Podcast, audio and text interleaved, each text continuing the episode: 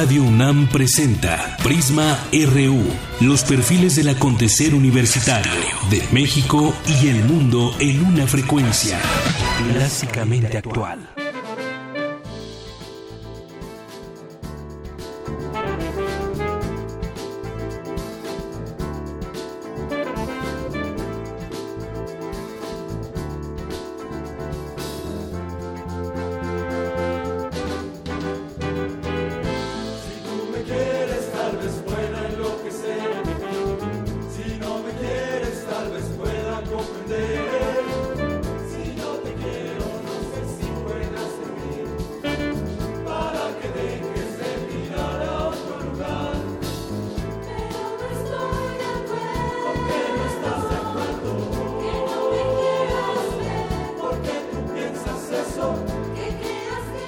Muy buenas tardes. Gracias por acompañarnos hoy aquí en Prisma RU a la una de la tarde. Esto que estamos escuchando de fondo se llama Si tú me quieres, del coro de la FES Acatlán, dirigido por el director musical Raúl Chagoyán. Este disco se llama Mundo Pasajero y más adelante les tendremos una sorpresa, pero por lo pronto escuchemos un poco más de Si tú me quieres.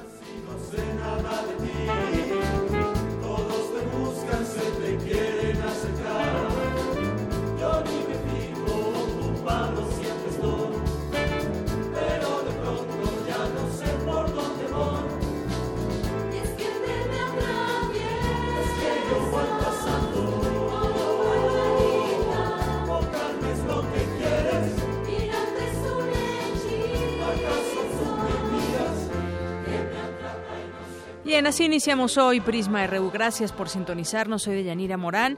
Y pues eh, hoy en Prisma RU ya es viernes y tenemos muchas cosas para ustedes. Entre ellas, por supuesto, la información universitaria que sucede en nuestros campus universitarios. También platicaremos sobre un libro que se llama Distopía Mexicana con el historiador doctor Lorenzo Meyer.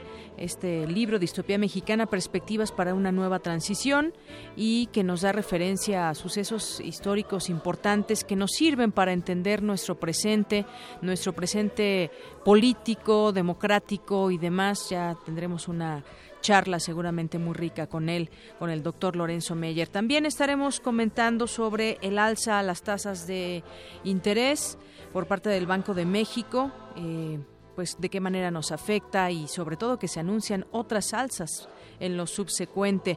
También estaremos comentando sobre eh, ya ve que ahora están los líderes políticos en Estados Unidos, bueno, algunos de ellos del PRI, del PAN y, y López Obrador viajará el próximo domingo. ¿De qué manera piensan ayudar a los, a los inmigrantes que están de manera indocumentada ya en los Estados Unidos? Es más, va más allá de sus propias intenciones, de pronto pues se antojarían políticas o realmente van a hacer algo por los migrantes. Ya lo comentaremos. Por supuesto, también como todos los días tendremos la sección de cultura, la sección internacional, la sección deportiva, esto y más aquí en Prisma RU. Y hoy, hoy nos toca Melomanía. Melomanía RU con Dulce Wet, que ya nos tiene preparada mucha información. Ya más al rato le daremos la bienvenida aquí en este programa.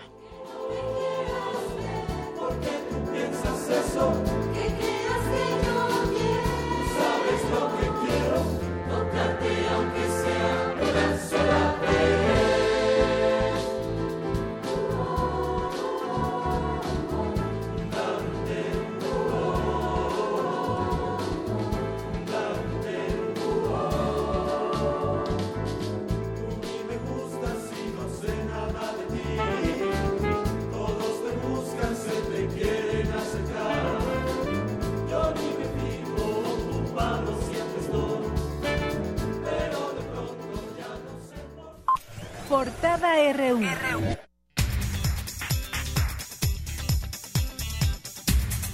Y arrancamos este viernes 10 de febrero con nuestra información universitaria. La UNAM trabaja todos los días desde la academia por un mejor país, aseveró el rector Enrique Graue, desde sus aulas, laboratorios y demás espacios propicios para la docencia y difusión cultural. Alumnos y académicos trabajan cotidianamente para contribuir a tener una sociedad mejor, es lo que dijo. Sergio Alcocer Martínez, académico del Instituto de la Facultad de Ingeniería de la UNAM, fue elegido como miembro extranjero por la Academia Nacional de Ingeniería de Estados Unidos. La sede de la UNAM en Chicago realizó un programa de visitas profesionales para alumnos de la Facultad de Medicina para que observen la práctica profesional en esa ciudad. Lourdes Larrondo Posada se convirtió en la primera alumna titulada de la licenciatura en Ciencias Ambientales de la Escuela Nacional de Estudios Superiores Morelia de la UNAM. En nuestra portada nacional de hoy, la Secretaría de Marina confirmó 12 personas abatidas en dos enfrentamientos que ocurrieron anoche en Tepic, Nayarit, entre ellos Juan Francisco Francisco Patrón Sánchez, el H2, jefe de plaza del cártel de los Beltrán Leiva. La Procuraduría General de la República inició un procedimiento administrativo en contra de siete servidores públicos, entre los que se encuentra el ex titular de la Agencia de Investigación Criminal, Tomás Herón de Lucio. Es Alfredo Higuera Bernal, responsable de la Fiscalía Especial para el caso Iguala. En el caso específico del exdirector en jefe de la Agencia de Investigación Criminal, se dispuso que fuese la Secretaría de la Función Pública, a través de las áreas correspondientes, quien determine el campo de responsabilidad respectivo. La mexicana Guadalupe García de Rayos, quien vivió durante 35 años en Estados Unidos, fue deportada a Nogales. Habla el abogado Rey Ibarra. No existe la manera de que pueda volver a Estados Unidos legalmente. No hay ningún recurso legal que pueda utilizar. No pudo acogerse al programa de permiso de trabajo de cuatro meses del expresidente Obama porque excedió el límite de edad por cuatro meses, aunque llegara al país con 14 años. Es un ejemplo del fracaso de nuestro sistema de inmigración. Aldo Fachi, vocero de seguridad de Nuevo León, informó que impugnarán la suspensión definitiva al exgobernador Rodrigo Medina, que concedió un juez para que no sea privado de su libertad. Una decisión que será impugnada por la autoridad competente, por la subprocuraduría, el fiscal eh, competente y esperaremos a ver si el Poder Judicial del Estado también interpone el recurso respectivo. Y esto se debe a que es una situación pues que no es nada común verla. La Suprema Corte de Justicia de la Nación admitió a trámite las controversias constitucionales promovidas por los jefes delegacionales de Azcapotzalco, Miguel Hidalgo, Tláhuac, Tlalpan y Xochimilco. Jóvenes de secundaria en Zacatecas practican la prostitución dentro de las escuelas. Mi compañera Cindy Pérez Ramírez nos tiene un avance de esta información. Cindy. Buenas tardes, de Yanira y Auditorio de Prisma RU. Recientemente se han dado a conocer casos de jóvenes que realizan prácticas sexuales a cambio de dinero. Los detalles más adelante. Y esta mañana, taxistas del grupo Pantera se enfrentaron con granaderos durante una protesta frente a la Secretaría de Seguridad Pública Capitalina en la calle de Liverpool, en la colonia Juárez. Más de 500 elementos de la Secretaría de Seguridad Pública Capitalina realizaron anoche un operativo en el reclusorio Oriente que terminó las primeras horas de este viernes. El secretario de Protección Civil de la Ciudad de México, Fausto Lugo, reportó un incendio en galerías insurgentes, por lo cual cuerpos de emergencia acudieron a la zona. En economía y finanzas, el Banco de México aumentó 50 puntos base el objetivo para la tasa de interés interbancaria. Más información con mi compañero Abraham Menchaca. Así es, Deyanira, buenas tardes. Para el doctor Clemente Ruiz Durán, académico de la Facultad de Estudios Superiores Aragón, la medida provocará que se encarezca el crédito y baje el nivel de inversión. Más adelante, los detalles. En diciembre pasado, el desempleo en los países que conforman la Organización para la Cooperación y Desarrollo Económicos se mantuvo estable, pero México fue uno de los países donde aumentó el desempleo. Los precios de la canasta básica tuvieron en enero de 2017 eh, de este año el incremento más alto para un mes similar en los últimos 21 años. Esto lo dio a conocer el INEGI. El embajador de Canadá en México, Pierre Allery, aseguró que en caso de que Estados Unidos deje el Tratado de Libre Comercio con América del Norte, su país mantendrá el acuerdo comercial con México en una relación bilateral. Y en nuestra información internacional de hoy, mediante una orden ejecutiva, Donald Trump, presidente de Estados Unidos, colocó al mismo nivel al narcotráfico y la migración ilegal. A continuación, mi compañera Ruth Salazar nos tiene un avance de la información. Ruth. Deyanira, buenas tardes. El presidente de Estados Unidos, Donald Trump, firmó ayer una orden ejecutiva para combatir los cárteles de narcotráfico internacionales. Más adelante los detalles. La visita del secretario de Estados Unidos, Rex Tillerson, a la Ciudad de México ocurrirá el próximo 15 de febrero, aseguró el diario The Washington Post. El representante en México del Alto Comisionado de la ONU para los Derechos Humanos, Jan Haraf, advirtió que a pesar del muro que pretende construir Donald Trump, la migración no se detendrá. La política de obstáculos, detención, deportación está forzando a los migrantes a esconderse de las autoridades y entonces lo lleva a las manos de la delincuencia organizada que victimice a los migrantes. Al menos 416 ballenas quedaron varadas en una playa de Nueva Zelanda eh, y aproximadamente 300 de ellas murieron en lo que las autoridades describieron como el peor encallamiento de estos mamíferos que hayan visto. Más información internacional que tendremos con mi compañero Eric Morales. Eric, buenas tardes. Buenas tardes, Deyanira. Hoy hablaremos sobre la postura que debe tener América Latina frente a las políticas proteccionistas y anti-inmigrantes del presidente Donald Trump. Muy bien, gracias y un avance de la información cultural con Tamara Quiroz. Tamara, muy buenas tardes. Buenas tardes, Deyanira. La Facultad de Ciencias Políticas y Sociales de la UNAM cuenta con un nuevo espacio cultural, la Sala Claudio Obregón. Memorándum, una exposición que muestra el papel del trabajo de la mujer en un sistema misógino capitalista, se estrena este 11 de febrero. Gracias. Y nos vamos al avance de la información deportiva con Isaí Morales. ¿Qué tal, Isaí? ¿Qué tal, Deyanira? Muy buenas tardes. Hoy hablaremos sobre los dos jueces de tiro con arco de la UNAM que participarán en, en eventos internacionales este año. Además, el Gran Premio de México de Fórmula 1 lanzó una campaña contra las políticas migratorias de Donald Trump. Todos los detalles más adelante. Gracias, Isaí. Prisma RU.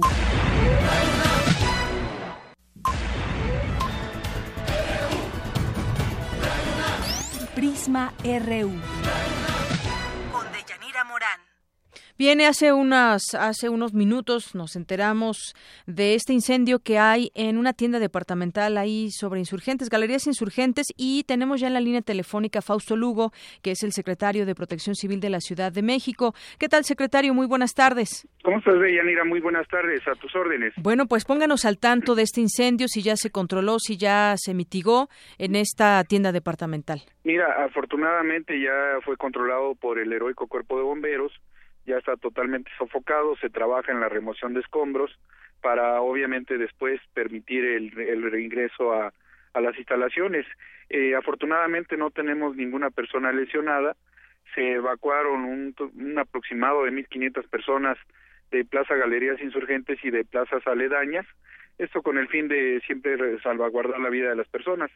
Y mencionarte que lo que se incendió, lo que se quemó, fue principalmente en seres domésticos y telas de una bodega que pertenece a la empresa Liverpool. Esta bodega está en la azotea, no, no dentro del área comercial como tal, pero por la cantidad de humo que penetró hacia la área comercial, es por eso que aún no se permite el reingreso a la plaza. Muy bien, entonces la noticia de todo esto es que tampoco no hubo ningún lesionado en este caso. No, afortunadamente ninguno lesionado, el heroico cuerpo de bomberos reaccionó muy rápido, todos los cuerpos de emergencia de protección civil hicieron el protocolo adecuado y afortunadamente no tenemos personas lesionadas. Y aún no se sabe tampoco qué provocó este incendio. Es, muy probable que la causa haya sido un cortocircuito por la forma en la que se presentó el incendio. Muy bien, entonces todo controlado y siguen las actividades en, en esta en esta área, en esta zona y bueno, por lo pronto esa es la información. Se mitigó este este incendio, no hay lesionados y bueno, pues las labores continuarán ahí de limpieza y me imagino todo lo, lo posterior al incendio. Sí, la, la ventilación sobre todo del área que tiene humo para permitir el reingreso y la operación normal de la plaza. Muy bien, pues le agradezco mucho, eh, secretario de Protección Civil Fausto Lugo. Gracias, Deyanira. Buenas tardes. Hasta luego, muy buenas tardes. Prisma RU. Campus RU.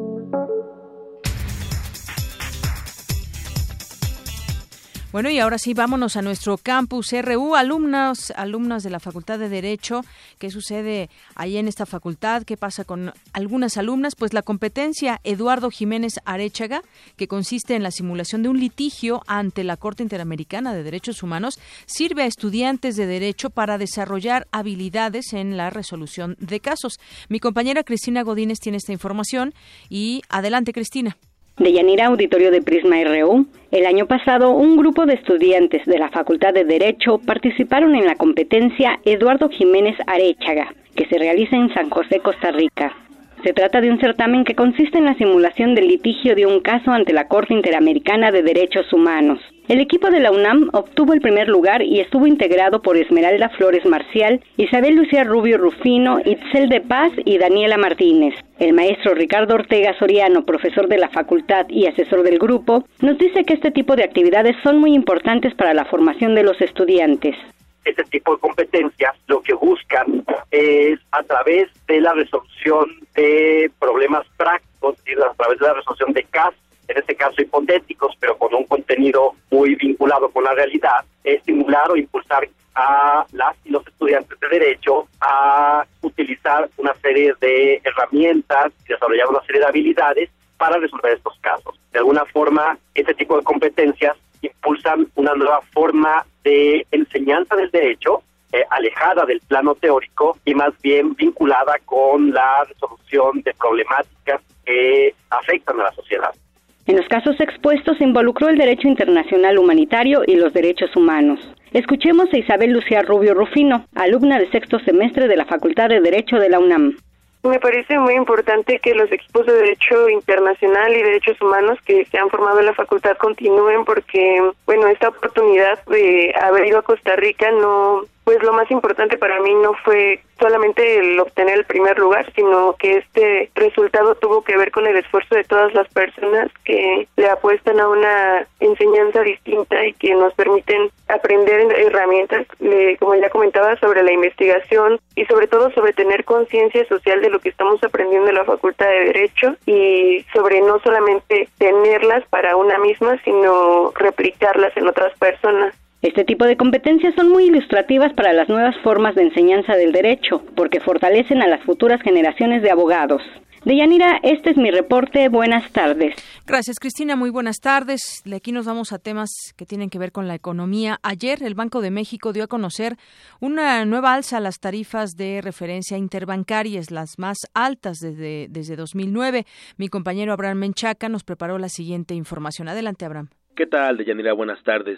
El Banco de México elevó su tasa de interés en 50 puntos base. Con ello, la Junta de Gobierno del Banco Central fijó la tasa de interés interbancaria en 6.25%, su punto más alto desde 2009, cuando era de 6.75%. La decisión tiene por objeto quitar presión al tipo de cambio y a los aumentos adicionales a los precios de las gasolinas debido a que la política monetaria se ha hecho más restrictiva. Ante este panorama, el Instituto de Finanzas Internacionales prevé que el crecimiento económico del país caiga por debajo del 1% en 2017. Para el doctor Clemente Ruiz Durán, académico de la Facultad de Economía del UNAM, la medida provocará que se encarezca el crédito y baje el nivel de inversión. Fue una medida poco reflexiva, ¿no? Porque en realidad la Reserva Federal de Estados Unidos no está haciendo movimientos fuertes y ya con este aumento que hizo el Banco de México, pues prácticamente está duplicando la, el costo del dinero que había en el país en el transcurso de un año.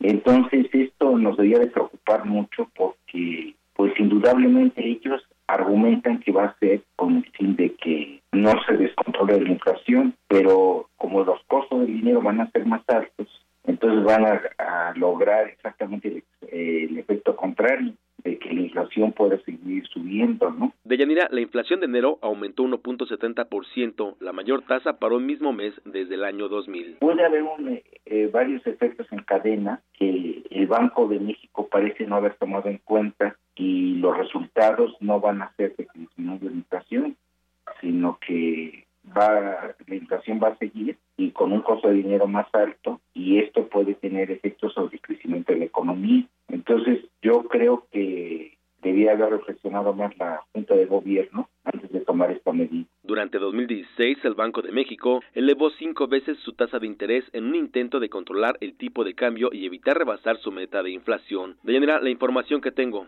Buenas tardes. Gracias, Abraham. Muy buenas tardes. Bueno, en este en este tema también y ligándonos con temas de economía, pues la canasta básica también está pues muy por arriba de lo que se hubiera esperado. Los precios que eh, conforman la canasta básica tuvieron en enero de este año, de este mes que acaba de pasar, el incremento más alto para un mes similar en los últimos 21 años. Esto lo dio a conocer el INEGI. El alza en el precio de las gasolinas, el gas LP, las tortillas y las tarifas de transporte urbano principalmente disparó el costo conjunto de los productos de primera necesidad que requiere una familia para subsistir. Durante el primer mes del año, el Índice Nacional de Precios de la Canasta Básica presentó un incremento mensual de 4.43%, la tasa más elevada para un primer mes del año desde enero de 1996, cuando se registró 4.75%, de acuerdo con datos de la institución. Las elevadas variaciones implican un detrimento del poder adquisitivo de las familias con menores recursos en el país y que son consumidores regulares de los 82 productos de este índice. Bien, pues vamos a otra información. Un caso reprobable y foco de atención a la vez. Niñas de secundaria en Zacatecas que se prostituyen durante el recreo. Mi compañera Cindy Pérez Ramírez nos tiene toda la información. Adelante, Cindy. Buenas tardes, de Yanira y Auditorio de Prisma RU. La prostitución es un fenómeno que existe en México, tolerado por las autoridades, ignorado por la población e incluso condenado por algunos sectores. Según datos del INEGI, en nuestro país existen más de 143 mil trabajadoras sexuales. Se calcula que la tercera parte son menores de 18 años. Recientemente se detectaron casos de jóvenes de secundaria de algunos municipios de Zacatecas que han realizado prácticas sexuales a cambio de dinero. De acuerdo con la académica de la Escuela Nacional de Trabajo Social, Nelia Tello Peón, la naturalización del sexo no tendría que estar relacionada con el mercado. Es parte del ambiente socioeconómico que vivimos, en donde las expresiones de lo material, la el volver objeto al ser humano, eh, tienen mucho más que ver con esta transformación de las relaciones que dominantemente se habían mantenido a un nivel de pensar en, el amor romántico,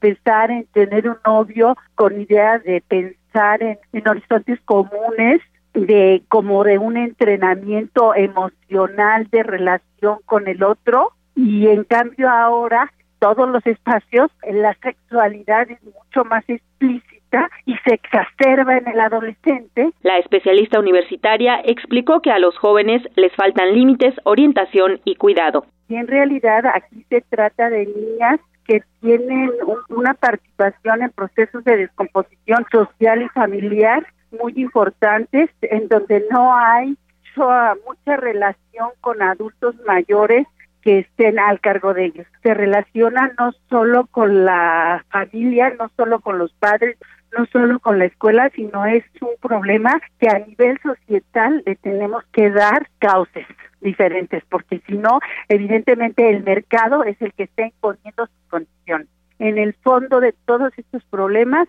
hay un problema de relacional con el otro, que no estamos sabiendo socializar de manera natural y que desgraciadamente necesita atención profesional. Deyanira, te comento que de acuerdo con datos del Consejo Nacional de Evaluación de la Política de Desarrollo Social, en el estado de Zacatecas, 54.2% de la población se encuentra en condiciones de pobreza, lo cual en ocasiones es un aliciente para que se presenten este tipo de fenómenos. Hasta aquí el reporte. Muy buenas tardes.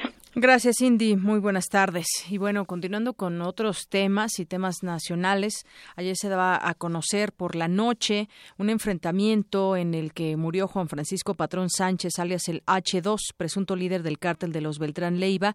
Esto allá en Nayarit y el sur de Sinaloa también. Se derivó de un ataque cometido por delincuentes en contra de los uniformados, informó esto la Secretaría de Marina Armada de México en un comunicado. Los narcotraficantes en su ida agredieron a los infantes de Marina, llevaban cuernos de chivo, al menos una ametralladora diseñada para penetrar blindajes y lanzagranadas, informaron fuentes castrenses eh, en un comunicado. Y bueno, el operativo se realizó con base al manual de uso de la fuerza de aplicación común, agrega este comunicado. Fuentes oficiales revelaron que en estos hechos hubo coordinación con elementos de la Secretaría de la Defensa Nacional y la Policía Federal, sin que ninguno de los uniformados resultara lesionado. En uno de los operativos participaron dos helicópteros y personal de infantería de Marina realizó disparos disuasivos desde la aeronave para detener a los criminales, apoyar a las tropas en tierra e impedir que algún militar resultara herido o muerto en la agresión. Sin embargo, y pese a todo esto, pues hubo 12 civiles muertos, 14 heridos y habrá que replantearse también todo ese tema de los operativos por parte de los militares. Ayer comentábamos justamente por parte del CIDE lo que dicen algunos investigadores. También habrá entregar una base de datos a los diputados donde les decían también eh, Aquí tenemos datos sobre la letalidad de los operativos cuando se llevan a cabo, cuando se realizan muchas veces, pues quiénes son los que resultan muertos, son los criminales, son los que se debaten ahí con las eh, con los propios militares o también hay civiles que nada tenían que ver en todo esto. Habrá que analizar bien. Yo leí parte de lo que ha sido el comunicado oficial de cómo estuvo este enfrentamiento. Sin embargo, pues como como comento estas cifras, habrá que Habrá que conocerlas más de cerca. 12 civiles muertos y 14 heridos. Y bueno, en otras cosas también algo que ha causado mucha polémica y no solamente por el hecho en sí, por la noticia en sí que ya la desmiente el propio secretario de Relaciones Exteriores, Luis Videgaray, y tiene que ver con que supuestamente habría corregido un texto de Donald Trump sobre el tema del muro cuando fue a, su visita y donde tendrían que salir, tendría que salir Donald Trump a, hablar eh, sobre esta relación con México. Bueno, pues el secretario de Relaciones Exteriores, Luis Videgaray, desmintió que haya corregido el discurso del presidente de Estados Unidos, Donald Trump, en el que anunció la construcción del muro en la frontera con México. Esta información que se dio a conocer por parte de la cadena CBS publicó que el funcionario mexicano le hizo cambios al documento cuando se lo presentó cuando se lo presentó Jared eh, Korshner, quien es asesor y yerno del mandatario estadounidense, durante un encuentro que tuvieron en la Casa Blanca el pasado 25 de enero. Y bueno, eh, según esta versión del medio informativo, Videgaray se horrorizó por el contenido del discurso, ante lo cual Korshner le propuso reescribirlo juntos para hacerlo menos dañino. Y bueno, en, un tuit el canciller dijo que nunca pensó que llegaría el día en que usara esta frase, pero hoy aplica fake news, noticia falsa. Bueno, pues es lo que se ha dado a conocer. Habrá que ver también este, el papel que están jugando los propios medios de comunicación, estas fuentes y todo lo que lo que quisiéramos conocer dentro de los la información transparente también de cómo cómo se maneja, quiénes son esas fuentes que de pronto filtran, pero no como filtran, pero no filtran exactamente lo que se lo que podría comprobar que realmente es cierto o no. Es la una con 30 minutos. Prisma RU. Para nosotros, tu opinión es muy importante. Síguenos en Facebook como Prisma RU. Prisma RU.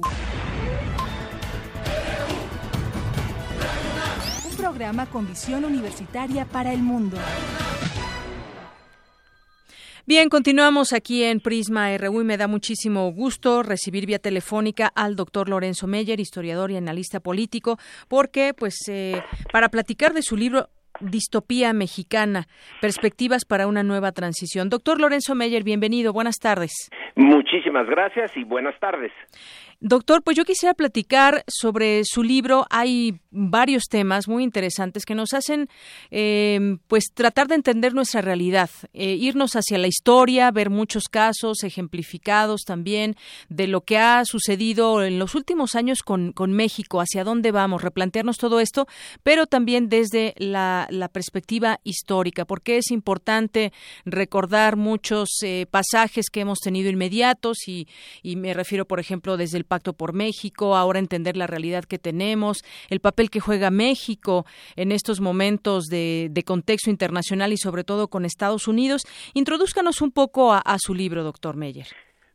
Muchas gracias por esta oportunidad y lo haré de manera eh, muy sucinta. Este libro lo que pretende es dar un panorama de la situación básicamente política del el México de los últimos cuatro o cinco años pero tiene que abordar también, aunque sea de manera tangencial, los temas sociales, económicos, culturales, pero la política, el poder es el, el centro. Y mi eh, tesis general es que México no tiene un sistema político fácil de eh, caracterizar. Tuvimos durante todo el siglo XX un sistema autoritario eh, disfrazado de eh, democracia política, pero bueno, todos sabíamos, estábamos muy conscientes de que una cosa era el marco legal y otra la realidad, y México no era una democracia. Luego vino el intento eh, de cambiar, de transitar hacia una auténtica democracia política, empezando por la electoral, pero em, en mi opinión, y eso es lo que trato de sustentar en el libro, se fracasó. Entonces nos quedamos con un sistema híbrido que tiene elementos, sí, sin duda, algunos elementos democráticos. Eh, por ejemplo, el hecho mismo de que estemos hablando usted y yo y que hay una apertura en los medios que no había hace, pongamos, 50 años sí hay un elemento de pluralismo político y eh, pero el grueso de nuestra vida pública todavía trae la herencia del autoritarismo. Entonces este sistema híbrido eh, va a tener que no, no se puede quedar donde está, que es un desastre, pero podría ser peor. Eh, las tendencias en algunos casos eh, por ejemplo, la, eh, el caso de los derechos humanos, el crimen organizado, eh, todo este problema de las elecciones que no logran eh, convencer a, a, la mayoría, eh, una clase política que tiene eh, costumbres muy viejas, muy añejas, heredadas realmente del sistema priista de, de hace décadas que siguen presentes ahí, bueno, eh, le puse distopía mexicana porque, bueno, la distopía como la utopía son sitios que no existen, pero que los tomamos como modelos ideales de lo que debería ser o de lo que no debería ser. La distopía es un sitio horrendo que eh, al que no nadie en su sano juicio querría llegar, pero hay tendencias en estos campos en que examino de que eh, la dirección va lentamente pero hacia allá, porque cuando se transita normalmente, y me refiero a los ejemplos de otros países, a la democracia, se tiene que ir avanzando más o menos rápido hacia el establecimiento de esa fórmula democrática que nunca será perfecta, pero que todo mundo acepta como básicamente democrática, pero si se detiene el país en su eh, proceso de evolución, entonces tiende a irse hacia atrás, a regresar a algunos eh, prácticas y situaciones del pasado. No, no es posible quedarnos a, a la mitad. eh, o se evoluciona de manera positiva en la transición o se dan regresiones. Y bueno, lo que yo veo en estos últimos años y, y está en el libro son las regresiones y todas esas regresiones, prácticamente todas, las examino con su origen histórico. Así es. Eh, doctor, y en ese sentido, bueno, son muchos los temas que, que de entrada son interesantes y es un libro que quizás no, no exactamente se tiene que leer de principio a fin, puede uno pasar de un capítulo, de un capítulo a otro, entendiendo algunas cosas. Por ejemplo, en el capítulo 1, la relación con la gran potencia, dice, por ejemplo, en la conclusión de su célebre La crisis de México, ensayo publicado en 1947, Daniel Cosío Villegas advirtió que México iría a la deriva de no reconocerse y remediarse la crisis política y moral en la que había caído al iniciarse la consolidación del régimen que sustituyó al porfirista. Y luego, más adelante, por ejemplo, eh, habla de la ausencia de un proyecto de nación en México, como que esas palabras hacen mucho sentido y, y así inicia este capítulo y dice, hoy se ve en México un proyecto de nación eh, no se ve un proyecto de un, proyecto de nación, sino en realidad a la nación como proyecto de unos pocos y de ahí va eh, pues ahí haciendo una una una referencia a distintas eh, cuestiones que han pasado ya digamos en años más recientes, por ejemplo. Sí, eh, tomo a Cosío Villegas, la verdad es que sí me impresionó ese ensayo de 1947 donde él casi clamaba eh, eh, Daniel Cosío Villegas tenía pues el nombre de un profeta, del profeta Daniel, y se eh, parecía en algunos momentos eso. Decía, eh, básicamente que las estructuras que creó la revolución para que fueran incluyentes y tendieran a la democracia habían fallado en su aspecto central. Eh, él le llamaba una falla moral, pero bueno, podemos llamarle simplemente que que no había un Estado de Derecho y que eso no auguraba nada bueno hacia el futuro. Y decía, en algún momento puede llegar a haber una crisis tan grande en este sistema que los eh, dirigentes mexicanos se vean tentados a acudir a los Estados Unidos para pedirle ayuda, para que saque a México de eh, el pantano en el que se va a encontrar. Y es posible que Estados Unidos haga caso. Y entonces eh, su presencia en la vida mexicana pues se haga mucho mayor, eh, pero México entonces habrá dejado de tener un proyecto propio y ya no será México. eh, es una salvación que al final de cuentas es una condena, que consta que lo dijo en 47. Se tardó la profecía, pero finalmente llegó.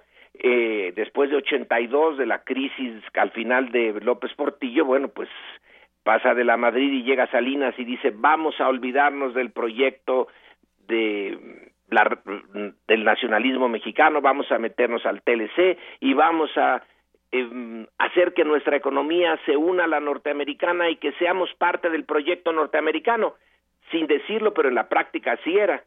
Y ahora resulta que quien está al frente de Estados Unidos dice, no, ustedes no pueden ser parte de este proyecto. Ustedes no son América del Norte. Y para que vean que no lo son, voy a construir un obstáculo que la naturaleza no construyó, un océano de por medio entre nosotros, eh, una gran cadena montañosa, pues voy a construir una muralla y una muralla impenetrable. Que quede claro que ustedes están al sur y no adentro de América del Norte. Y ahora, entonces, la clase dirigente, y no me refiero nada más a la política, sino a los empresarios, a la iglesia y a una parte de la eh, dirigencia intelectual de México, se quedan sin proyecto, porque se habían unido al norteamericano, el norteamericano de manera brutal dice no, digamos, los echa del paraíso prometido, y estamos eh, afuera eh, sin saber qué hacer. Eh, Trump eh, realmente aceleró lo que estaba en el fondo de este proyecto de abandonar nuestra propia nuestro propio camino y encomendarnos a que pues Estados Unidos nos salvara, nosotros ponemos mano de obra barata, ellos ponen sus plantas de Ford y de Carrier y de todo eso y les exportamos eh, el producto final sin aquí sin haber realmente introducido tecnología e investigación y todo, básicamente mano de obra, impuestos baratos, eh, bajos, digo, y y hay que sea lo que Estados Unidos quiera y de repente Estados Unidos dice no quiero bueno el, el, resultado es la una convergencia de dos crisis la de nuestro sistema político que nunca realmente mm, se metió de lleno en eh, una transformación democrática y por eso regresó el PRI y ahora lo la relación con Estados Unidos y no sabemos qué hacer. Así es. Y bueno, retomando, a, hace unos días eh, tuvimos el aniversario, un centenario de la, de la constitución política de nuestro país, que fue un proyecto revolucionario. Dice usted en alguno de los capítulos que, eh, y el hecho de que ese proyecto se convirtiera en constitución se debió en buena medida que las grandes potencias con intereses en México estaban en mortal combate o a punto de entrar en él. Y luego refiere, por ejemplo, de la lucha rural, la, la urbana y del avance a la democracia democracia en torno a, bueno, el momento político que ya usted nos explicaba ahorita de nuestro actuar frente, frente a una potencia y frente a un líder como lo es Donald Trump, pero también aquellas movilizaciones que las, de las que hemos pasado desde 68, 71 y bueno, más recientemente ha habido otras en donde algunos proyectos muy fuertes pues han tenido que parar y me refiero, por ejemplo, el caso del aeropuerto ya con la gente de Atenco y muchas otras cosas. ¿Cómo va este tema también de la movilización social? ¿Cómo lo vamos entendiendo como, como mexicanos el tema de la movilización? Es un tema interesantísimo porque en la naturaleza del antiguo régimen, ese que podemos llamar del priismo autoritario, no podía haber movilización independiente sostenida por largo tiempo. Era eh, uno de los eh, principios básicos, o se tiene movilización o se tiene sistema autoritario. Por eso pasó lo del 68, por eso pasó lo de Vallejo y los ferrocarriles, por eso fueron sistemáticamente o cooptados para que no fueran independientes esos movimientos o reprimidos. Eh, ahora, apenas ahora estamos recuperando parte del tiempo perdido y sí tenemos la posibilidad de movimientos sociales eh, independientes y que, bueno, reciben represión como Atenco, pero luego otros como, por ejemplo, el de Javier Sicilia o el de los eh, padres de los 43 eh, normalistas desaparecidos eh, de Ayotzinapa, pues no son bien vistos eh, por el gobierno, se les puede sabotear, pero ya no se les manda al ejército y se les dispara como en el 68, o se les da una paliza formidable como en Atenco. Eh, está despertándose ya la posibilidad eh, de, pues ya que los partidos no sirven como canales de expresión de la sociedad, los movimientos sociales. Eh, eh, es un esfuerzo enorme por parte de algunos sectores de la sociedad, porque la mayor parte de los mexicanos se quedan simplemente viendo a ver qué pasa, y los avances son pocos, pero sí son eh, fenómenos nuevos, positivos, y que tienen un germen muy fuerte de democracia. Así es. Y, bueno, esto yo lo ligaría también ahora con un tema también muy importante que tiene que ver con, pues, con los medios de comunicación, la libertad de expresión. Hay también datos interesantes sobre el caso México que se que se revelan y que, bueno, pues también toman un papel importante en este contexto que tenemos actualmente. La eh, libertad de expresión, yo creo, yo personalmente la, la siento, la atestiguo, me siento muy libre en mis expresiones. Claro que algunas veces eh, me cortan, por ejemplo, en las dos mesas políticas en que estaba yo con Carmen Aristegui, una en XW y luego la otra en MBS, pues para afuera. Em, eh, claro, si estuviera yo en un estado como Veracruz o Tamaulipas, lo vería distinto porque ahí no es simplemente que le corten a uno el medio de comunicación, sino que lo pueden matar. Usted se siente libre, pero quizás ese medio de comunicación no se siente libre, ¿no? Eh, y además porque soy en la Ciudad de México, que si estuviera en un estado, las cosas podrían ser libres, entonces, eh, distintas.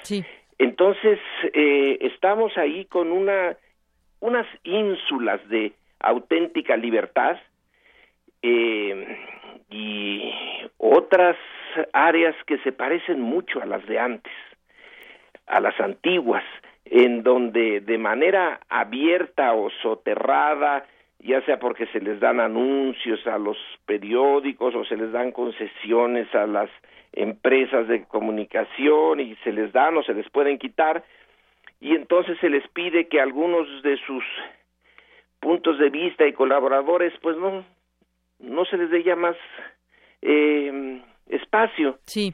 Y ahí lo vamos campechaneando. Así es. Doctor Lorenzo Meyer, yo quisiera preguntarle por último, hay un capítulo dedicado a Andrés Manuel López Obrador y en este sentido yo le preguntaría, con todo lo que estamos viendo ahora y incluso salió por ahí una nota hace unos días que veían con, eh, eh, pues no sé si, no recuerdo si utilizaban la palabra con preocupación o no, pero que veían un avance desde Estados Unidos de López Obrador, dadas las situaciones en las que se había visto sumergido el presidente Enrique Peña Nieto, y bueno, pues un, un hombre que ya ha sido dos veces candidato a la presidencia de la República y que las intenciones van para una tercera ocasión. En este sentido, pues, ¿cómo ve esa figura de cara al 2018? Eh, usted me eh, empezó al hacer la pregunta a decir, ¿lo ven con preocupación o algo parecido desde Estados Unidos? Yo no no estoy seguro de que lo vean los norteamericanos con preocupación ahora que ya no existe la Guerra Fría. Solo Dios sabe qué piense Trump, eso sí, todavía no, no lo alcanzo a entender. Pero recuerdo hasta mm, conversaciones con algunos miembros eh, del gobierno norteamericano y de la embajada norteamericana en ocasiones, por ejemplo, en reuniones sociales, que no veían con preocupación a Andrés Manuel López Obrador. Eh, les eh, parecía interesante que esa figura pudiera estar al frente de un gobierno donde la corrupción fuera menos evidente, porque sí ven a la corrupción como un problema de mucho fondo. Yo creo que Andrés Manuel quienes tienen mayor preocupación son mexicanos, son eh, intereses y personajes básicamente mexicanos. Estados Unidos vio muy mal todavía en el 88 con Cuauhtémoc Cárdenas a la oposición desde la izquierda porque tenía enfrente a la Unión Soviética. Pero ahora ya la Unión Soviética no existe. Eh, se detuvo que inventar a Andrés Manuel y desde México, no desde Estados Unidos, en el 2006, lo de una relación con Chávez y que esto lo iba a convertir en Venezuela. Una campaña negra. Una campaña negra, pero ya no eh, diciendo el comunismo viene, sino Chávez viene, el populismo, el eh, Mesías tropical. Yo no sé por qué eh, le ponen el tropical, un Mesías del desierto es distinto de un Mesías en el trópico, pero en fin, el punto es una campaña que se hace desde aquí adentro. Yo ya no pondría a Estados Unidos como un factor importante en los obstáculos que una izquierda bastante moderada, que es la de Andrés Manuel, puede tener para este tercer intento y él mismo nos lo dice, sería el último por la edad, por muchas circunstancias. Así es. Bueno, pues ya veremos cómo se van eh, dando las cosas en términos políticos y en su momento seguramente serán campañas muy fuertes. Pero por lo pronto recomendar su libro, doctor Lorenzo Meyer, eh, Distopía Mexicana, Perspectivas para una Nueva Transición. Muchas gracias por esta conversación aquí en Prisma RU. Gracias a ustedes. Hasta buenas luego. tardes. Muy buenas tardes. Prisma RU. Arte y cultura.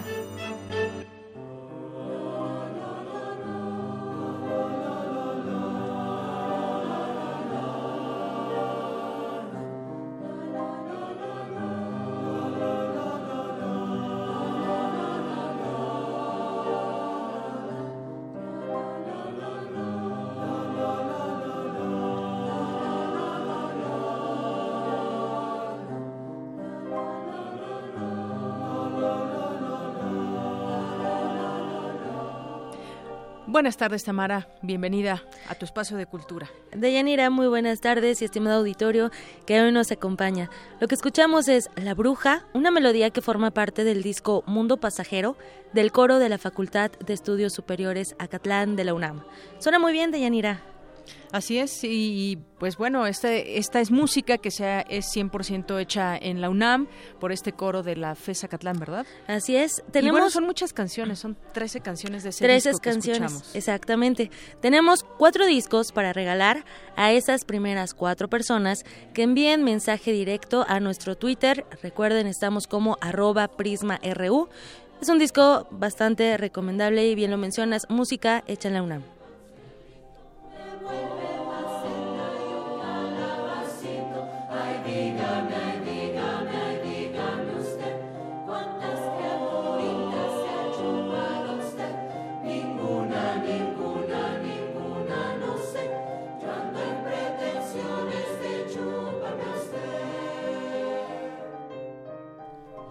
Deyanira, la Facultad de Ciencias Políticas y Sociales de la UNAM tiene un nuevo espacio de expresión cultural. Se trata de la Sala Claudio Obregón, nombre que rinde honor a uno de los actores más destacados de teatro y cine en México. Obregón fue locutor y jefe de producción en Radio UNAM y a lo largo de su carrera recibió numerosos reconocimientos como la Medalla Bellas Artes por sus 50 años de trayectoria teatral. En el evento inaugural estuvo presente Elizabeth Clarín, viuda de Obregón, su hijo Claudio y la directora de la facultad, quien destacó la importancia de la cultura, el arte y los deportes como parte de la formación integral de los universitarios. Un estudiante universitario que no está cerca del arte, de la danza, de la cultura, del deporte, no es un estudiante íntegro. Esto era una bodega y en nuestro plan de trabajo también de resignificación de espacios lo convertimos en un salón que va a estar dedicado a talleres, a clases de teatro y de danza. Creo que hoy más que nunca el, teatro, la danza y el arte tienen un papel muy importante en nuestra sociedad. El arte siempre es catalizador de problemas sociales, pero creo que también es redentor y creo que también nos puede ayudar a ver la realidad de otra manera y a tratar de luchar por un país más justo, más solidario, por un país mejor que creo que todos nos merecemos. Sobre Claudio Obregón, la directora mencionó. Claudio Obregón comenzó su carrera como locutor y jefe de producción en Radio UNAM. Fue Puma, donde actuó y dirigió teleteatros. También participó en teleteatros para el Canal 11 y desde, desde, el año 58 se dedicó enteramente a la actuación. En 1970 se separó de la ANDA y formó el ya desaparecido Sindicato Nacional de Actores. En el 79 fue candidato a diputado del ahora extinto Partido Comunista Mexicano. Considerado como uno de los actores más destacados de teatro y cine, actuó en películas como Reed, México Insurgente, El Encuentro de un Hombre Solo, Actas de Marusia, Terror y Encajes Negros, El Callejón de los Milagros, entre otras muchas. En teatro interpretó obras de una, de una infinidad de dramaturgos, entre los que se encuentran Lope de Vega, Arthur Miller, William Shakespeare. También destacó en televisión, por último, te comento que, como parte de la actual administración, la apertura de este espacio tiene como objetivo resignificar la transformación de áreas que beneficien a la comunidad estudiantil y académica. En otra información, este sábado se inaugura a las 10 de la mañana la exposición Obra Acción Memorándum de Héctor Zamora. No se pierdan el vínculo que este artista plantea con las diversas líneas de interpretación de carácter sociológico relacionada con el contexto actual en México y otros países, entre ellas la burocracia y el rol femenino en la fuerza de trabajo misógino capitalista. De Yanira, yo no me voy a perder esta exposición. ¿Tú? Muy bien, bueno, pues ojalá que haya tiempo y la vamos a ver y la comentamos aquí si te parece. Siempre hay tiempo de Yanira, entonces vayamos al Museo Universitario del Chopo, ubicado en Doctor Enrique González en la colonia Santa María La Ribera. Además es una muy bonita colonia para visitar. El kiosco morisco también es una belleza impresionante, también hay que aprovechar para visitarlo o bueno, hay otros recintos, pero hablamos más tarde de eso. Regreso en una hora. Gracias. Zarpazo RU. Y vámonos con Isaí Morales en los deportes. Isaí, buenas tardes. Muy buenas tardes, Deyanira. Empezamos con la información universitaria. Guillermina García Ávila y Carlos Alberto Cervantes, jueces de tiro con arco de la UNAM, representarán a México en eventos internacionales de la especialidad. Guillermina García participará en el Campeonato Mundial de Tiro con Arco que se realizará en nuestro país en octubre próximo. Por su parte, Alberto Cervantes viajará a Las Vegas, Estados Unidos, para la Copa del Mundo bajo techo. Además, será suplente en el Campeonato Mundial 3D en Francia, el próximo septiembre. Y pasando a otra información, los organizadores del Gran Premio de México de la Fórmula 1, junto con el piloto de Force India, Sergio Pérez, lanzaron la campaña Puentes no muros. Esto en respuesta a las políticas del presidente estadounidense Donald Trump. El hashtag Bridge se puede observar en la línea de salida del Autódromo Hermanos Rodríguez y será la bandera del Gran Premio de México 2017, mismo que se llevará a cabo del 27 al 29 de octubre todo lo que tenga que ver con, apoyar a mi país. Siempre soy el primero en estar, en estar dentro y estoy muy, muy orgulloso de ser parte de esta, de esta campaña de unir al mexicano, de mostrarle al mundo lo grandes que somos como país y eso me llena, me llena de orgullo. Alrededor del mundo se están viviendo muchas cosas y como mexicanos no tenemos que agachar la cabeza ante nadie porque somos un gran país, somos un país que somos autosuficientes y no necesitamos de nadie para ser grandes. Eh, recordemos que esta no es la primera vez que el piloto mexicano demuestra su descontento por las políticas migratorias de Trump. El pasado 9 de noviembre, después de la elección de Estados Unidos, eh, Checo terminó su relación con la marca de lentes que lo patrocinaba, luego de que emitiera un tuit en el que bromeó con la construcción del muro entre México y Estados Unidos. Y continuando con las muestras de rechazo contra las políticas de Trump, ya son seis los jugadores de los Patriotas de Nueva Inglaterra que no asistirán a la Casa Blanca para celebrar su título del Super Bowl 51. Muy bien. Eh, el primero en negarse fue el ala cerrada Martellus Bennett, quien adelantó su decisión antes de jugarse el Supertazón. El segundo jugador en negarse fue el profundo Devin McCurdy, quien es uno de los capitanes de la franquicia, alguien muy importante sin duda. El pasado miércoles, el apoyador de Donta Hightower dijo que no formaría parte de la comitiva que asistirá a la residencia. También el ala defensiva Chris Long escribió en, en sus redes sociales que rechazaría la invitación por decisión propia. Este jueves, el, el corredor Legarret Blount eh, anunció su asistencia al evento su inasistencia al evento, perdón, argumentando que no se siente bienvenido en la Casa Blanca.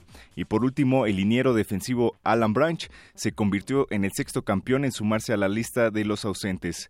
Eh, no se ha fijado aún fecha para el evento de este año, pero se trata de una de ausencias significativas después de que Trump presumiera en campaña su cercanía con el propietario del club, Robert Kraft, con el entrenador en jefe Bill Belichick y el, y el mariscal del campo Tom Brady. Bueno, pues aquí estas seis este, estrellas de la NFL que no participarán en la visita a Donald Trump. Y que parte de lo que están haciendo ellos representa mucho para, eh, para la sociedad estadounidense que también se ha revelado en contra del propio Trump. Y yo creo que van a ser ovacionados cuando vengan aquí a México el próximo año. Así es. Gracias, Isaí. No, de qué, de Nos Hasta vemos. Hasta el rato.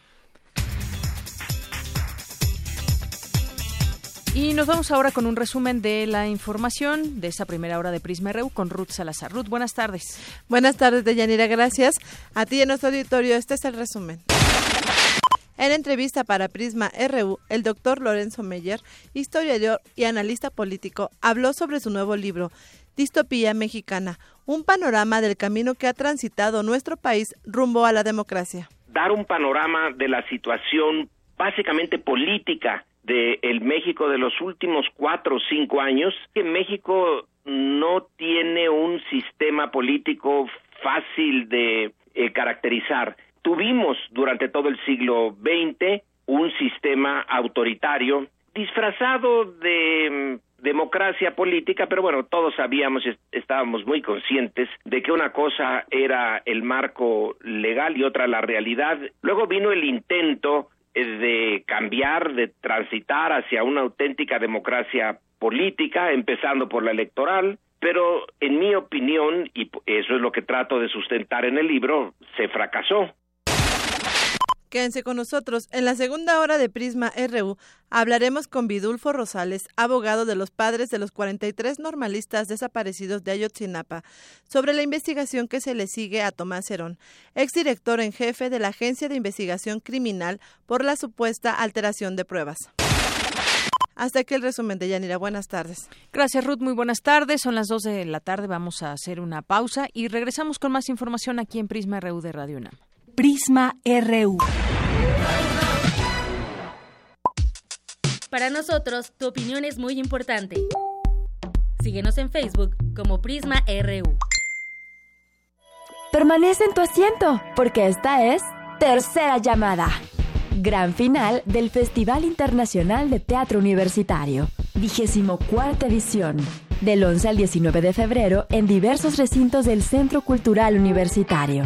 Países invitados, Argentina, Brasil, Canadá, Estados Unidos y Francia. Habrá talleres y conferencias. La entrada es libre. Más información en www.teatro.unam.mx. Invita a la Coordinación de Difusión Cultural. La principal causa de muerte de niños mexicanos entre 5 y 14 años es el cáncer. Muchos de esos casos podrían eliminarse si son tratados a tiempo. Por eso estamos trabajando para lograr más recursos para el IMSS, ISTE y Seguro Popular y así poder ofrecer un tratamiento integral a más casos de cáncer infantil. Soy Carlos Puente, vocero del Partido Verde. Seguiremos trabajando por la salud de todos los mexicanos.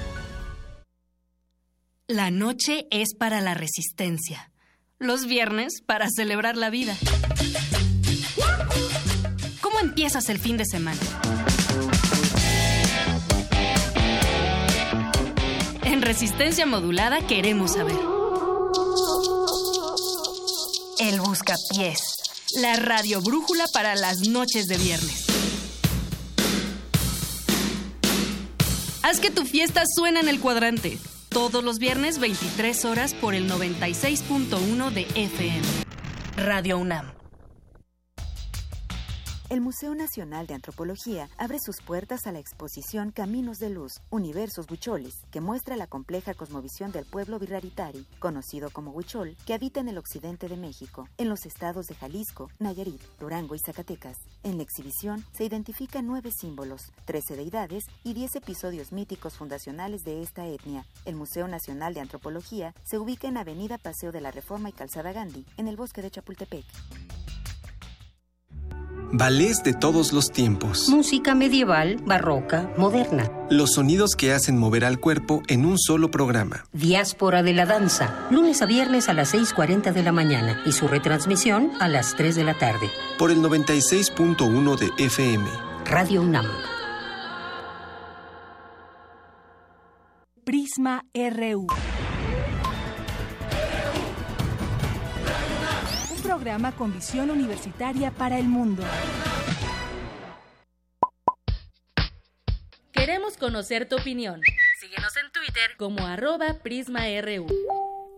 Pues participe con nosotros a través de nuestras redes sociales, como ya lo han hecho Norman Túnez, Cris Hernández, Emma Pineda, Juan Antonio Vázquez, Francisco Flores, Morgan Olivia, Pipo Drums, Carlos Valencio, Braulio Jiménez y Pao Tania-Horta. Muchas gracias por participar con nosotros y opinen sobre los temas que aquí vamos tocando y que algunos son bastante polémicos y nos gustaría conocer la opinión también de nuestros radioescuchas. Ya conocen nuestras redes sociales. Participen. Son las dos con cuatro minutos y continuamos con nuestra información. ¿Cuánto finalmente cuánto costaría el muro ahora que pues ya se comenzó a hacer esta malla ahí en, en Tijuana y se está eh, pues ya haciendo todo el proyecto? Incluso Tan va en serio que ya en algunos de los estados de Estados Unidos se ha pedido el impacto ambiental y todo lo que lo, lo que podría o lo que debe también hacerse en estudios en algunas zonas con respecto al muro. Bueno, pues costaría 21.600 millones de dólares y estaría listo en tres años y medio, más o menos, ese muro que el presidente Donald Trump planea levantar en la frontera de Estados Unidos con México y sería formado por vallas y paredes, además, que costarían esa cantidad de dólares, millones millones de dólares y cuya construcción tendría más o menos, como les comento, tres años y medio. De acuerdo esto con un, un, reporte interno del Departamento de Seguridad Interior, el reporte al que la agencia Reuters tuvo acceso ayer jueves estima el costo del muro muy por encima de los 12 mil millones de dólares a los que Trump aludió en campaña. Los líderes republicanos de la Cámara de Representantes y de la mayoría del Senado, Paul Ryan y Mitch McConnell, cifraron el valor en hasta unos 15 mil millones de dólares. Se espera que el reporte sea presentado en los próximos días al secretario de Seguridad Interior, John Kelly, aunque el gobierno no necesariamente realizará las acciones que el escrito eh, recomienda. El informe asume que el citado departamento obtendrá el financiamiento del Congreso en abril o mayo, lo que daría tiempo suficiente para conseguir contratistas y comenzar la construcción en septiembre. Pues hasta, hasta ahí van las cosas respecto al muro y lo que se conoce.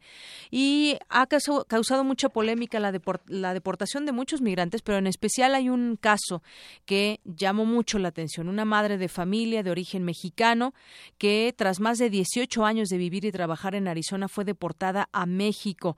Ella es Guadalupe García y bueno, pues el mayor temor de miles de inmigrantes indocumentados que viven en Estados Unidos, pues es sí que los deporten, pero que los separen de su familia. Es un punto también a tomar en cuenta.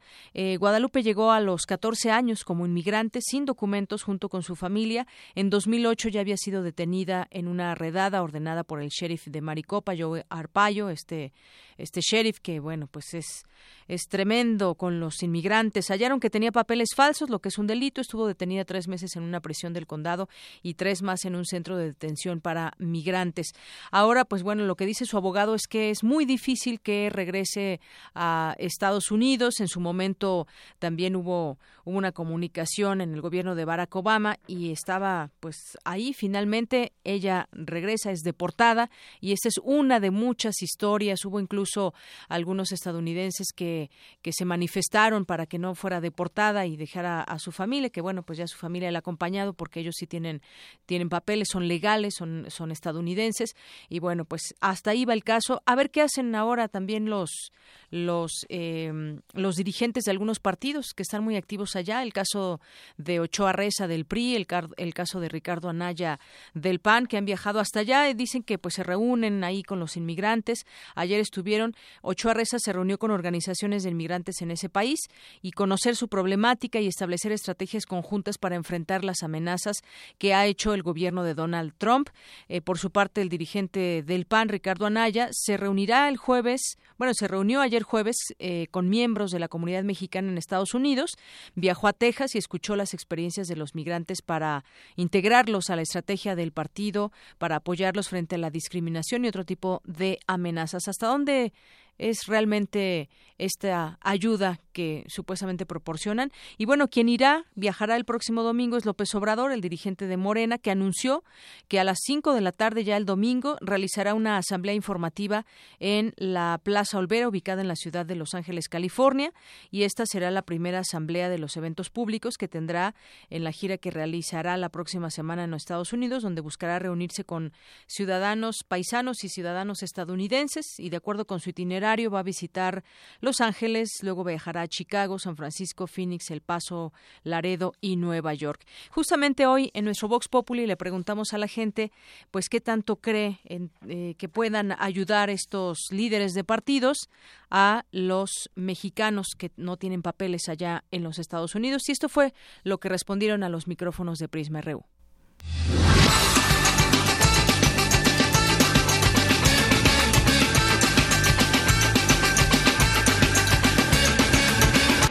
No, para mí no me convence esa, esa política que están tomando. Es, sinceramente, no. Los problemas no están allá.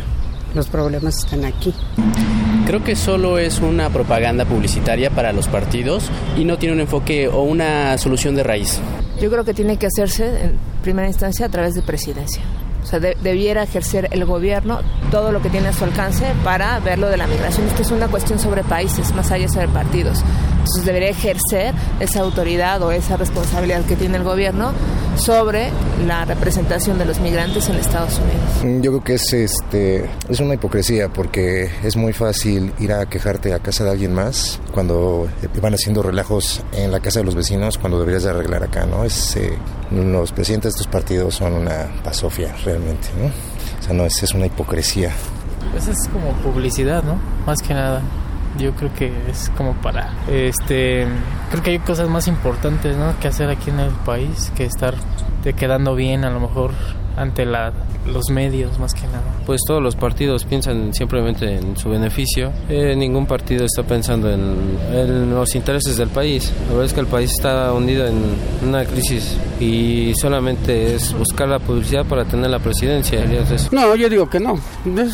Nada más le hacen al puro cuento de que vayan. ¿Por qué no grabaron la llamada esa del presidente con el otro? Porque no es cierto. O ya están de acuerdo, no la grabes y ya.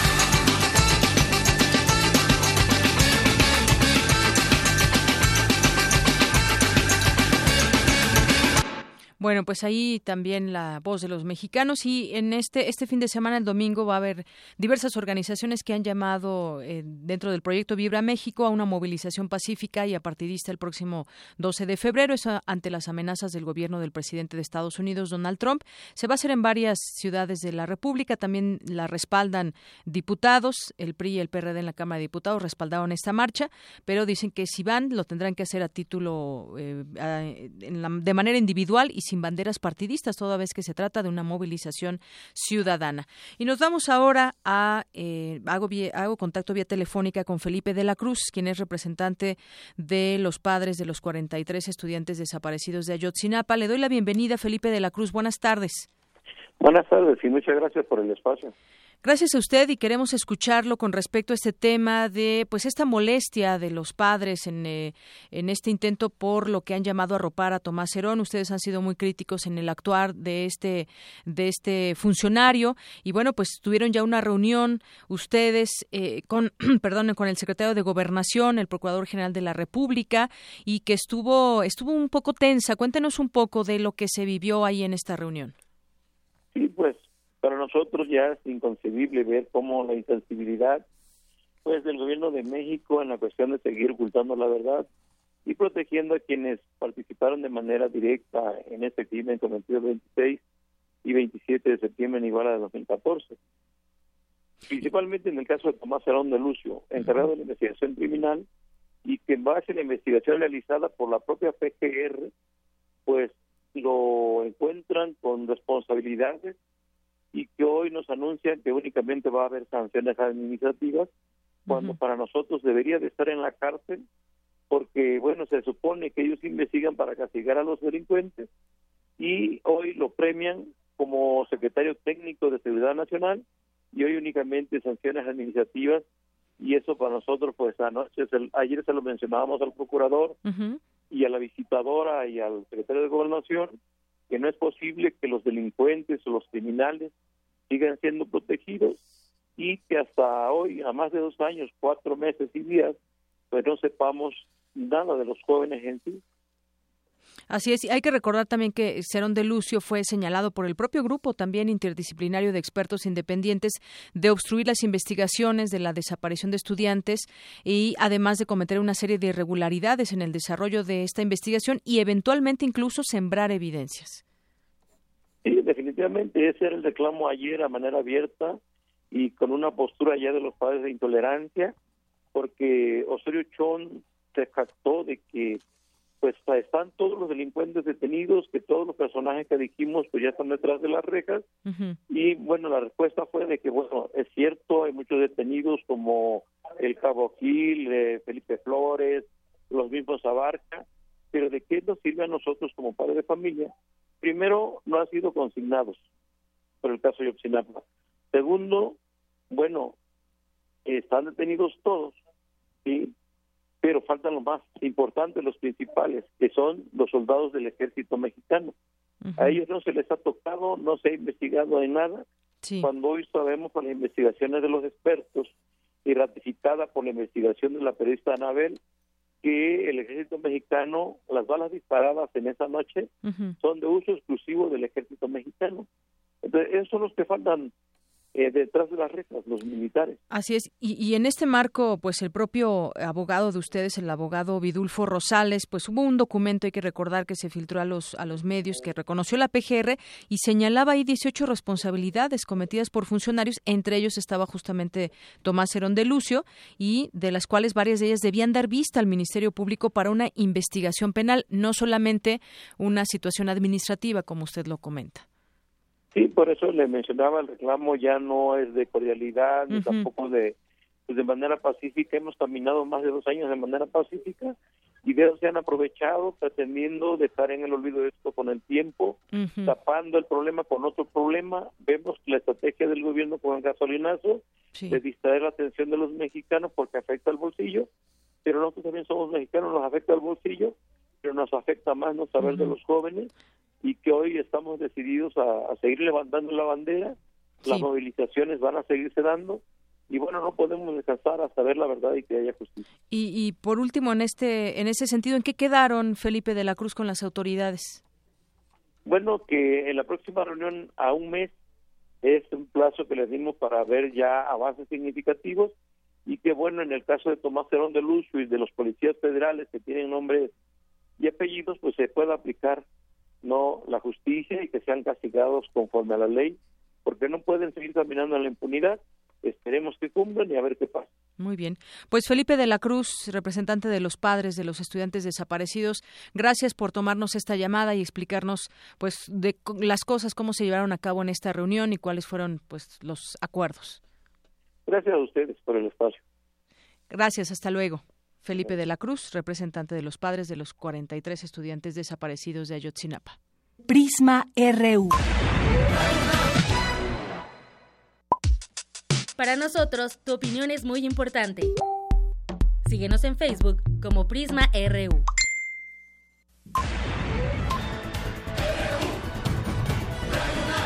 Prisma RU. Global RU. Nos vamos ahora a la información internacional con Eric Morales, que ya está aquí listo con nosotros en la cabina. Eric, ¿qué tal? Buenas tardes. ¿Qué tal, Deyanira? Buenas tardes, me da mucho gusto saludarte la tarde de este viernes. Eh, para empezar, nos vamos con información de los cinco continentes con nuestras breves internacionales. El embajador de la Unión Europea en México, Andrew Stanley, afirmó que ante las tensas relaciones entre nuestro país y Estados Unidos, la organización buscará realizar acuerdos comerciales más sofisticados con el gobierno mexicano. Lo que queremos entonces es que entre México y la Unión Europea tengamos el acuerdo más sofisticado que México haya negociado con otros socios, y que la Unión Europea haya negociado. El presidente ruso Vladimir Putin agradeció a Eslovenia por ofrecerse a ser sede del primer encuentro con el presidente estadounidense Donald Trump. Agregó que ello dependerá también de Washington. El presidente estadounidense Donald Trump recibirá el lunes en la Casa Blanca al primer ministro canadiense Justin Trudeau. Los temas a tratar serán comercio y migración. El expresidente de Perú, Alejandro Toledo, es acusado de recibir 20 millones de dólares de Odebrecht a cambio de concederle la construcción de la carretera interoceánica con Brasil. Sería el segundo exmandatario de ese país preso por corrupción en los últimos 30 años. Cientos de miles de personas salieron este viernes a las calles de Teherán, en Irán, para celebrar el aniversario de la Revolución Islámica de 1979. Bien, pues muchas gracias, Eric, por estas breves. Y nos vamos ahora con Ruth Salazar porque nos tiene una información de Donald Trump que ordenó combatir a los cárteles fuera y dentro de los Estados Unidos y ahora firma un decreto contra las organizaciones criminales. Adelante, Ruth.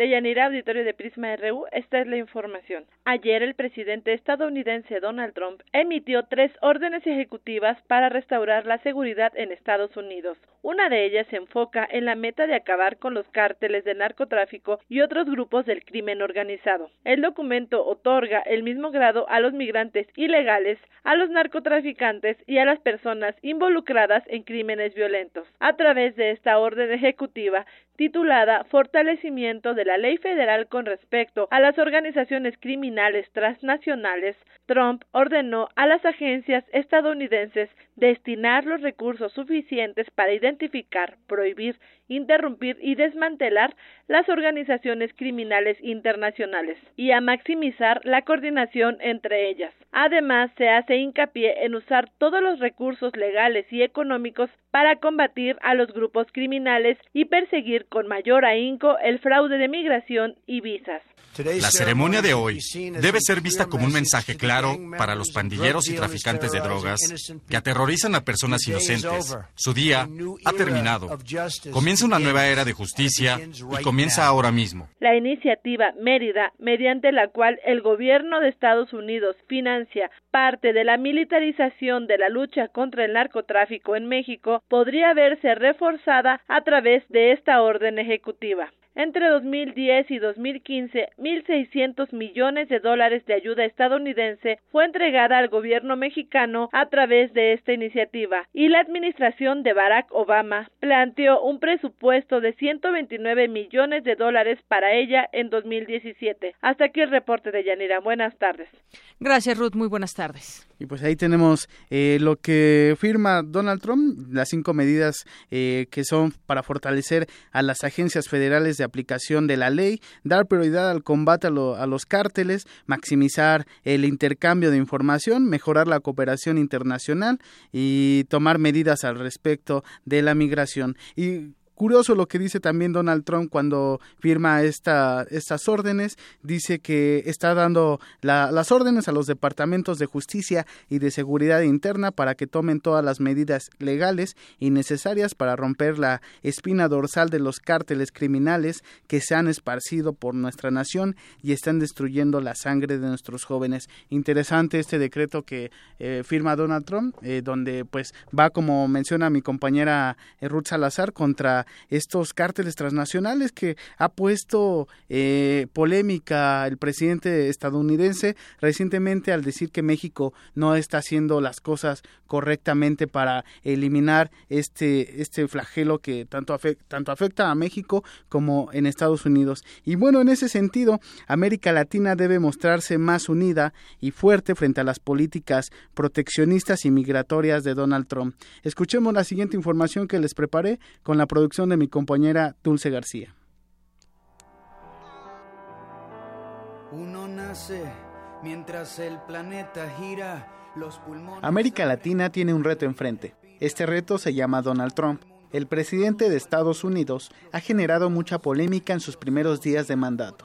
Inicialmente, prometió a sus connacionales colocar en primer lugar los intereses de Estados Unidos en cualquier negociación política y comercial con el exterior. Luego, decretó la construcción de un muro en la frontera con México, además de ser radical con las políticas migratorias de la Unión Americana, con la prohibición del ingreso de personas provenientes de siete países musulmanes. Ante esto, voces como la del expresidente chileno Ricardo Lagos aseguraron que este es el momento en el que los países latinoamericanos deben alzar la voz y protestar ante la actitud del mandatario estadounidense con México y la región. El doctor Adalberto Santana, académico del Centro de Investigaciones de América Latina y el Caribe de la UNAM, afirmó que Latinoamérica debe mostrar unión y no seguir la estrategia que ha realizado el gobierno mexicano.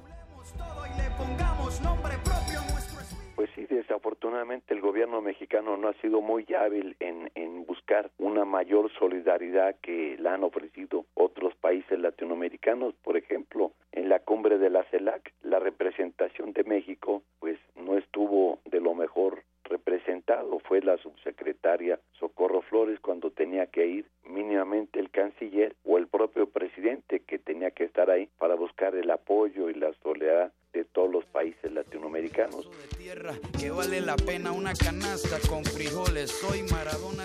Para el especialista, esto demuestra una falta de estrategia política de México y un mensaje de una región fragmentada. Latinoamérica no solo debe unirse para exigir respeto a sus connacionales en Estados Unidos, también debe hacerlo porque en materia comercial Trump podría aprovechar y sacar ventaja. pues sí, evidentemente que ahorita hay un, dijéramos, un desconcierto por los efectos de las políticas del señor Trump que van en contra de los migrantes, pero que también van a ir afectando directamente el comercio con otros países. De hecho, ya con Argentina se están planteando una serie de inconvenientes para las exportaciones de Argentina hacia los Estados Unidos y seguramente se va a ir enfrentando una situación cada vez más fuerte en la medida que el señor Trump vaya a las importaciones latinoamericanas. Para el doctor Adalberto Santana, los países de América Latina deben replantear su estrategia contra Donald Trump. Entonces, la postura de México debe ser muy latinoamericana, buscar ese apoyo para enfrentar estas amenazas que está generando el señor Donald Trump contra nuestros países de la región principalmente. Para Radio UNAM, Eric Morales.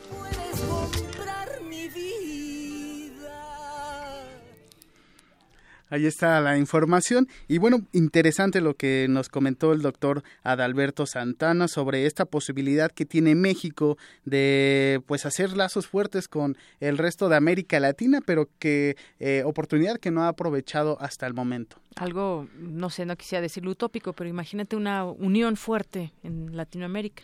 Sin duda. No mal pensarlo por lo pronto. Y precisamente con, con, esa unión, pues Donald Trump seguramente pensaría dos veces cualquier decisión que tome respecto a la región de, de, América Latina. O tal vez no, pero ya habría una unión en Latinoamérica, ¿no? Porque con ese señor, pues no se sabe y pues invitar al público que nos escucha a que nos comente a través de las redes sociales qué, qué, opinión tienen sobre esta posibilidad que tiene América Latina en hacer un frente, un frente contra las políticas de, Donald Trump y que pues hasta el momento no se ha consolidado eh, la UNASUR, el ALBA, eh, no han podido, ni la misma CELAC han podido hacer un pronunciamiento fuerte, categórico contra Donald Trump. Así es, Eric, muchas gracias. Oye, nos, nos marcó, más bien nos mandó un tuit Braulio Jiménez. Quieren hacer mucho con las deportaciones, pero ¿qué garantías, oportunidades tenemos los que vivimos aquí, como el caso mencionaba también de los 43? Y en este sentido, mira, el desempleo en la OCDE, eh, de la Organización para la Cooperación y Desarrollo Económicos, se mantuvo, se mantuvo estable. Pero en el caso de México fue uno de los seis países de 35 donde el desempleo aumentó. Entonces nos preguntamos, pues sí, qué oportunidades también se están presentando en México. Sí, para hacer eh, precisamente también pues esas estrategias, ¿no? De colaboración en amplios sentidos y eh, creo que es el momento de, de poner eh, unión entre países de Centroamérica, de, de Sudamérica, mismo, mismo, Norteamérica con México, pero pues ya varios presidentes se han manifestado para lograr esta unión que finalmente pues no, no se ha logrado hasta el momento. Eh, recordemos ya recientemente a Daniel Ortega, presidente recién eh, reelegido en Nicaragua, que se ha pronunciado en contra de, del imperialismo, él lo llama así, de Donald Trump, y pues no, no, no se ha podido pues lograr una unión, una reunión, una llamada este con México. Así es. Bueno, pues muchas gracias, Eric. Gracias, Deyanira. Nos escuchamos el lunes. Gracias, buenas tardes. Prisma RU. Para nosotros, tu opinión es muy importante. Síguenos en Facebook como Prisma RU. Prisma RU. Programa con visión universitaria para el mundo.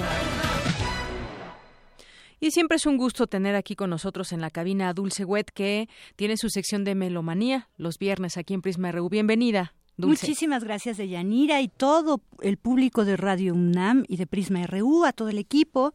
Mira, vamos a hablar de la música de cámara.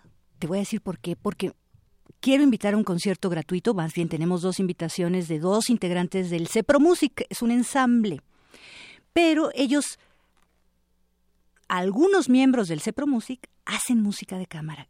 La música de cámara se llama de cámara porque en la Edad Media y el Renacimiento, cuando eran poquitos los músicos que interpretaban sus piezas, el lugar en donde interpretaban se llamaban cámaras.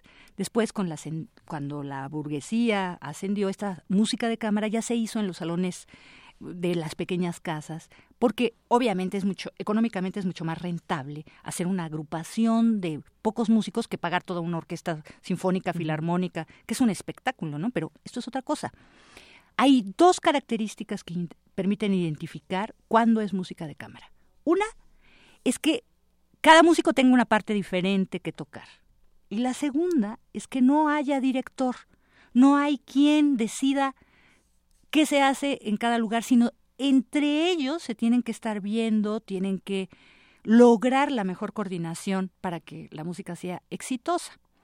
También otra cosa que es muy polémica, porque tradicionalmente se dice que música de cámara no puede ser nada más un solista. Entonces, el recital de piano, que también vamos a tener la invitación de Carlos Almerón el domingo, no es música de cámara. Sin embargo, yo lo cuestionaría, porque para mí la música que está en un recinto pequeñito, pues como está en una cámara, como en el Renacimiento, o en la aristocracia, o en el romanticismo, sí es música de cámara. ¿Por qué? Porque estando cerquita, si nosotros estamos cerquita de, de los intérpretes, asistimos a ver cómo hacen los gestos, cuándo hacen las respiraciones, cuándo entra la música, y se nos devela otro significado.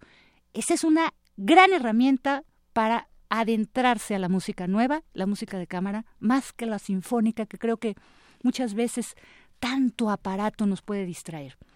Vayamos a la primera invitación y ahí nos van a decir eh, estas distintas agrupaciones, casi siempre se hizo mucho la clasificación en tanto instrumentos, que el cuarteto de cuerdas fue excelente en el clasicismo y hasta nuestros días, y después distintos, pero bueno, vamos a tener un quinteto, primero alemán, después vamos a tener un cuarteto rarísimo de puros violines para una obra de Steve Reich, después vamos a tener una obra mexicana, rara también porque es corno inglés, violín y percusiones, para terminar con una obra ruso-tártara, un trío de cuerdas, ¿no? ¿Por qué no escuchamos la cápsula? Se llama licua porque alicua significa algunos en latín.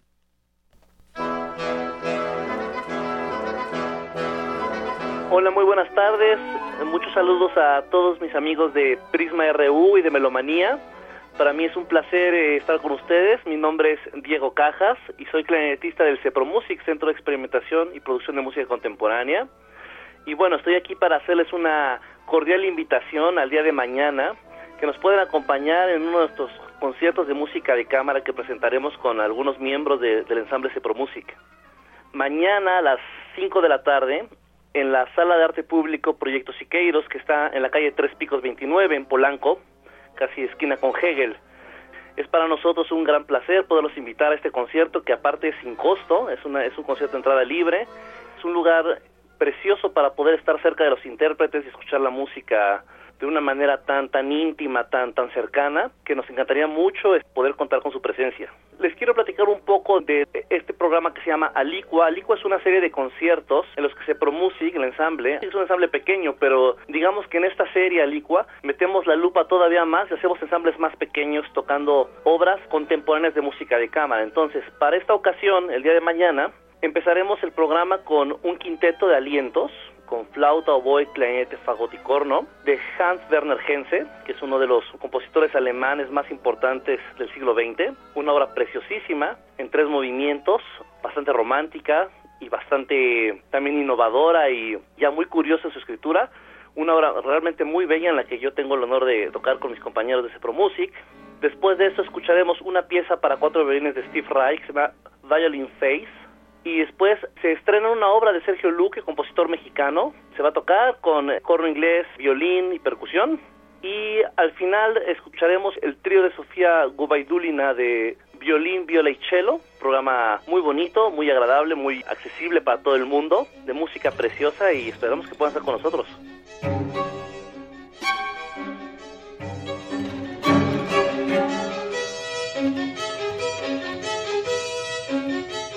Tal amigos de Melomanía y Prisma RU? Mi nombre es Carlos Lot, soy violinista del ensamble Cepro Music. En esta ocasión vamos a interpretar varias obras de música contemporánea, pero música de cámara. Es por esto que esta serie de conciertos hemos titulado Alicua, que en latín quiere decir algunos, el programa del día de mañana consta de cuatro obras, compositores de Alemania, Rusia, Estados Unidos y desde luego México. Primero vamos a interpretar una obra del compositor Hans Werner Henze y seguido de esta obra vamos a tocar la obra en la que participo que se llama Violin Face de Steve Reich. Es un compositor estadounidense y esta obra, a pesar de que fue escrita en 1967, es una obra que considero que está aún muy vigente por varios elementos que Steve Reich creo que maneja de manera magistral. Simplemente un elemento que es muy desafiante es la sincronía de un ensamble y romper esa sincronía en el ensamble y volver a regresar a esa sincronía. Con elementos muy básicos, una de las voces que va desfasando poco a poco, gradualmente va acelerando hasta cruzar una barrera y llegar a la siguiente corchea y así sucesivamente va haciendo esto. Entonces, el día de hoy que me encuentro con esta nueva oportunidad de abordar la pieza ha sido realmente una gran satisfacción y un gran reto, desde luego. Esperemos que puedan acompañarnos y eh, disfrutar de un concierto así, que es, en un lugar además idóneo, puesto que estamos a escasos dos metros del público que nos rodea en realidad y pueden tener yo creo que una apreciación muy diferente que en una sala de conciertos. El programa se acompaña también en un trío de cuerdas de Sofía Gubaidulina, compositora rusa, y desde luego también una obra del compositor mexicano Sergio Luque. Reitero la invitación a todos ustedes para que nos acompañen el día de mañana, sábado 11 de febrero a las 5 de la tarde, en la Sala de Arte Público Proyecto Siqueiros. Es entrada libre. Muchas gracias.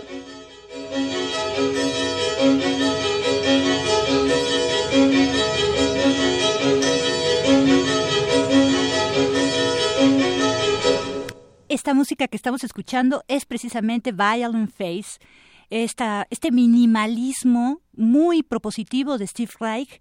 No es nada más la repetición de arpegios que hace, por ejemplo, Philip Glass, ¿no? que, eh, o Adams, que también es medio romántico, sino que aquí los cada, eh, cada repetición tiene una variación, entonces no es igual, es una repetición, pero un poquitito diferente y todo. Yo me acuerdo, en algún momento nos hablaron para decir, ay, este, lo que está sonando se repite demasiado, ha de estar rayado el disco, ¿no? Nos decía un radio escucha. Y entonces, bueno, pues no, es música minimal. Y bueno, ahora vamos con otra invitación para un recital que está organizando la Dirección de Música de la UNAM en la Sala Carlos Chávez. Yo digo que este también es música de cámara, pero ahí nos pelearemos los musicólogos. ¿Por qué? Porque está en una sala especial para música de cámara, que es la Sala Carlos Chávez. Escuchémoslo.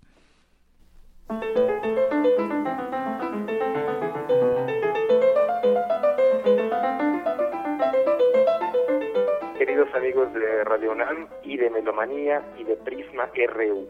Es un gusto dirigirme a ustedes para hacerles una atenta invitación al concierto que voy a presentar el próximo domingo 12 de febrero a las 18 horas en la Sala Carlos Chávez del Centro Cultural Universitario en el marco del Festival Internacional de Piano que la Dirección General de Música de la UNAM organizó. Los conciertos se han estado realizando y se seguirán realizando durante el mes de febrero, los días miércoles en la sala de Exahualcoyot a las 8 de la noche y los domingos a las 18 horas en la sala Carlos Chávez. En mi participación de este domingo propongo un programa integrado por dos obras que considero emblemáticas para el repertorio del piano y pues podríamos decir un poco más generalmente para el instrumento de teclado, ya que la primera obra es la partita número 6 de Juan Sebastián Bach y cada una de las danzas que conforman esta obra, exceptuando el primer movimiento que es una tocata, pueden funcionar excelentemente en piano. Es una obra extensa que consta de siete partes, comienza con una tocata, sigue con una alemán, luego sigue una corriente, posteriormente un aria, después una zarabanda, sigue una gabota y concluye con una giga. Todos los movimientos están en la tonalidad de mi menor. Es un ejemplo magistral de cómo Bach se adueña del estilo de diferentes danzas de orígenes diversos, algunas de origen francés, algunas de origen italiano, otras de origen alemán. Se presume que también la giga muy probablemente de origen inglés y todas bañadas con la maestría en el manejo del contrapunto de Bach. En la segunda parte del programa tocaré La tumba de Couperin, que es una obra que compuso Maurice Ravel para homenajear a algunos amigos suyos que fallecieron en la Segunda Guerra Mundial. Sin embargo, bueno, el título también rinde un homenaje a Couperin, eh, también con una serie de, danzas. Hay varias danzas en esta obra, la forlana, el rigodón, el minueto, que están precedidas y sucedidas primero por un preludio y una fuga, que también son formas de componer muy típicas del barroco, y termina con una tocata, una tocata formidable, extremadamente difícil, y en sí toda la obra pues constituye un monumento musical, a mi parecer. Este concierto lo repetiré el día 19 de febrero, domingo, a las 5 de la tarde en la Sala Manuel M. Ponce del Palacio de Bellas Artes, dentro del ciclo El Arte del Piano que está realizando la Coordinación Nacional de Música y Ópera. Amigos de Melomanía y Prisma RU, no se pierdan el concierto que ofreceré el próximo domingo 12 de febrero en la Sala Carlos Chávez a las 18 horas en el Festival Internacional de Piano. Yo soy Carlos Calderón y extiendo esta invitación a todos ustedes.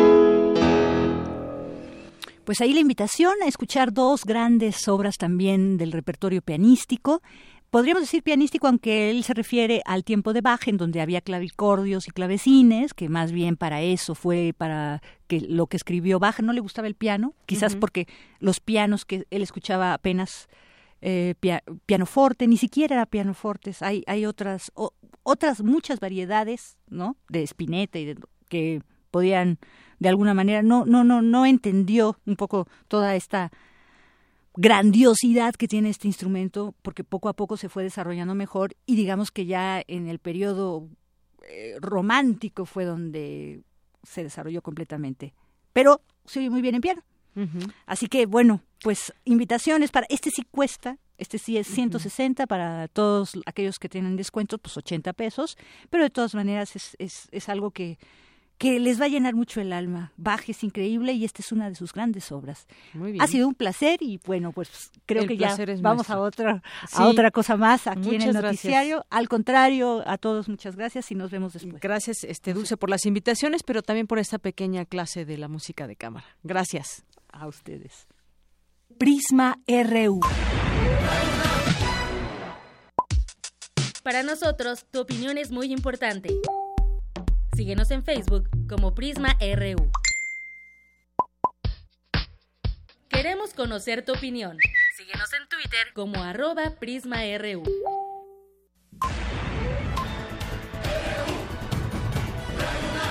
Prisma RU. Bien, continuamos y efectivamente a raíz de esta eh, este tuit que nos mandó Braulio Jiménez, pues sí, algunos datos de lo que da a conocer hoy, por ejemplo, la OCDE que comentaba hace un momento con, con Eric Morales, en el sentido de que, pues de acuerdo con este el reporte de este organismo internacional, la tasa de desempleo se mantuvo por segundo mes consecutivo en 6.2%. Esto significa que 38.5 millones de personas no cuentan con un puesto de trabajo, 5.9 millones más que en abril de 2008, antes de la crisis financiera mundial.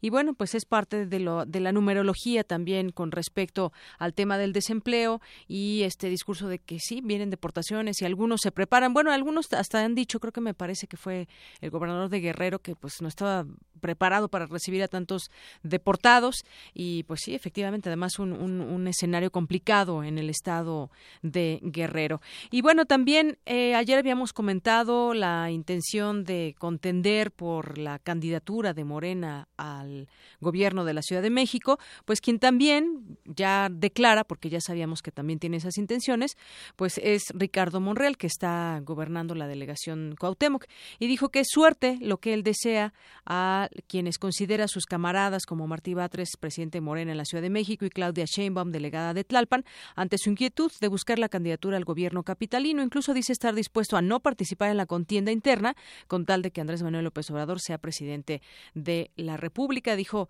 que contrario a los que piensan que se van a pelear, no será de esta manera. Pero bueno, ya hay un, tercer eh, personaje que tiene intenciones de contender para ser el candidato de su partido. Dos con cuarenta y tres. Y me enlazo con mi compañero Jorge Díaz, que nos tiene información del rector de la UNAM. Cuéntanos, Jorge, bienvenido y buenas tardes.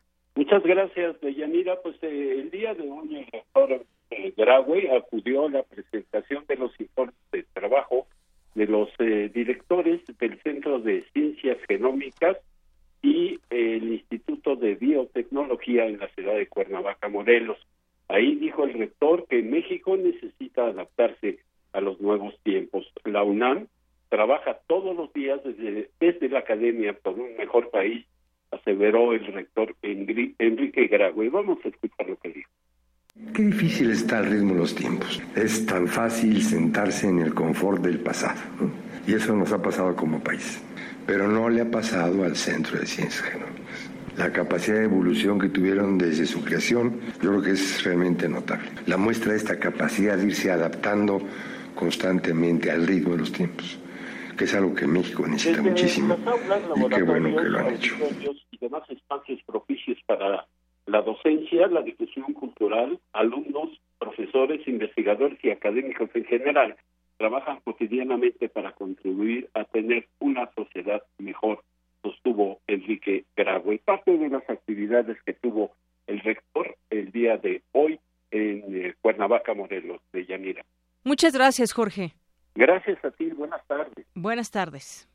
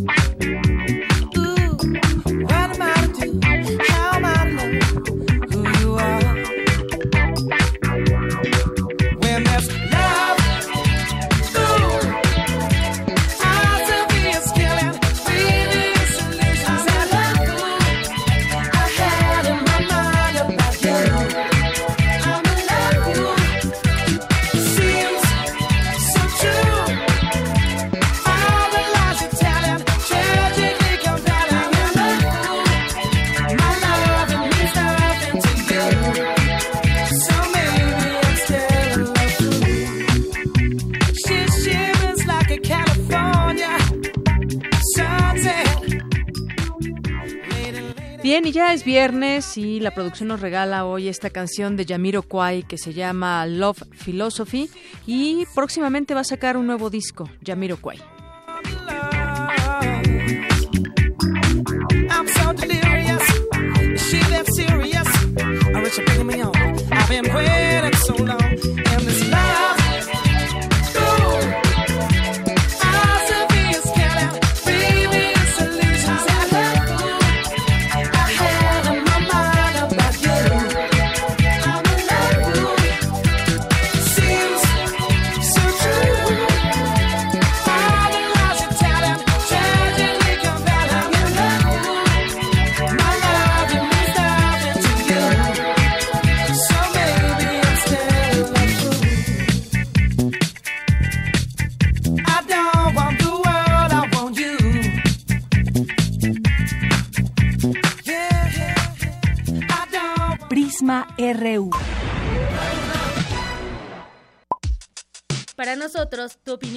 Importante. Síguenos en Facebook como Prisma RU. Arte y cultura.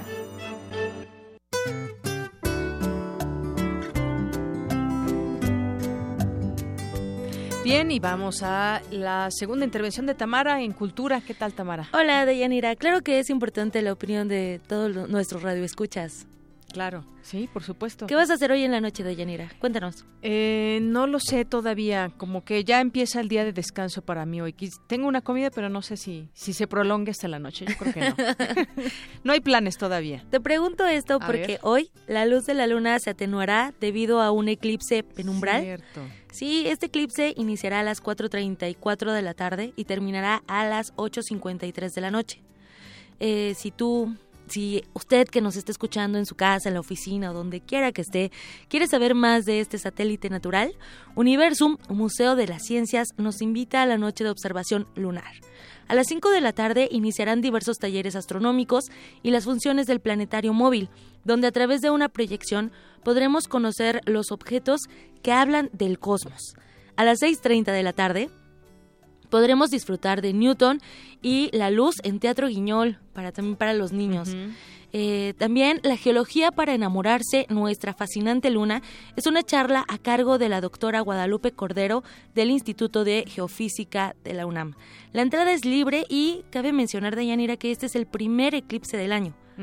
Entonces, muchos dicen que no se va a ver precisamente porque es penumbral, pero... Pues, Quizás alguna suerte tenemos de poder observar. Y si alguno de ustedes que nos escucha tiene un telescopio, qué envidia. Ah, bueno, a mí es. me da Y si no, vaya a estos lugares que nos, que nos recomiendas. Sí, es una buena opción. El eh, Museo Universum está en el Centro Cultural Universitario, ahí en la UNAM, bueno, en Ciudad Universitaria.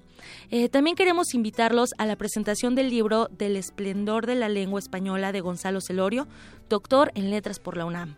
Participarán Eduardo Matos Moctezuma y Federico Reyes Heroles. Como moderadora este- estará Rosa Beltrán, titular de la Dirección de Literatura de la UNAM. La cita es en la sala Manuel M. Ponce del Palacio de Bellas Artes. La entrada también es libre. Una buena opción de Yanira. Muy También tenemos ganadores de los discos de Coro Acatlán. Gracias por participar con nosotros en Twitter.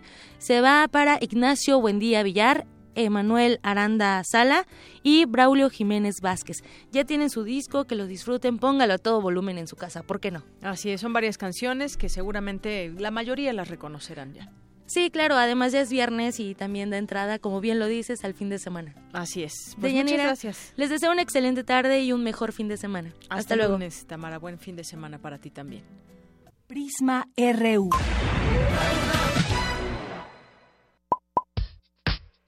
Queremos conocer tu opinión. Síguenos en Twitter como arroba PrismaRU.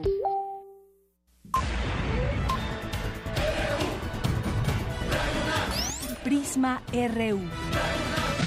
Con Deyanira Morán. Zarpazo RU. Vámonos con el Cerpazo, ya está aquí Isaí Morales. ¿Qué tal? ¿Qué tal, Deyanira? Vámonos con la segunda parte.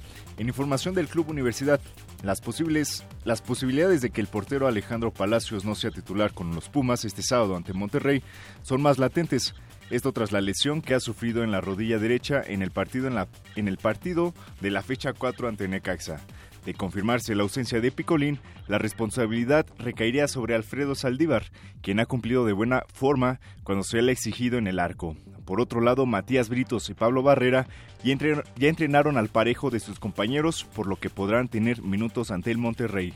Y nos vamos con información de las grandes ligas, porque eh, México podría albergar dos partidos de temporada regular de béisbol el próximo año.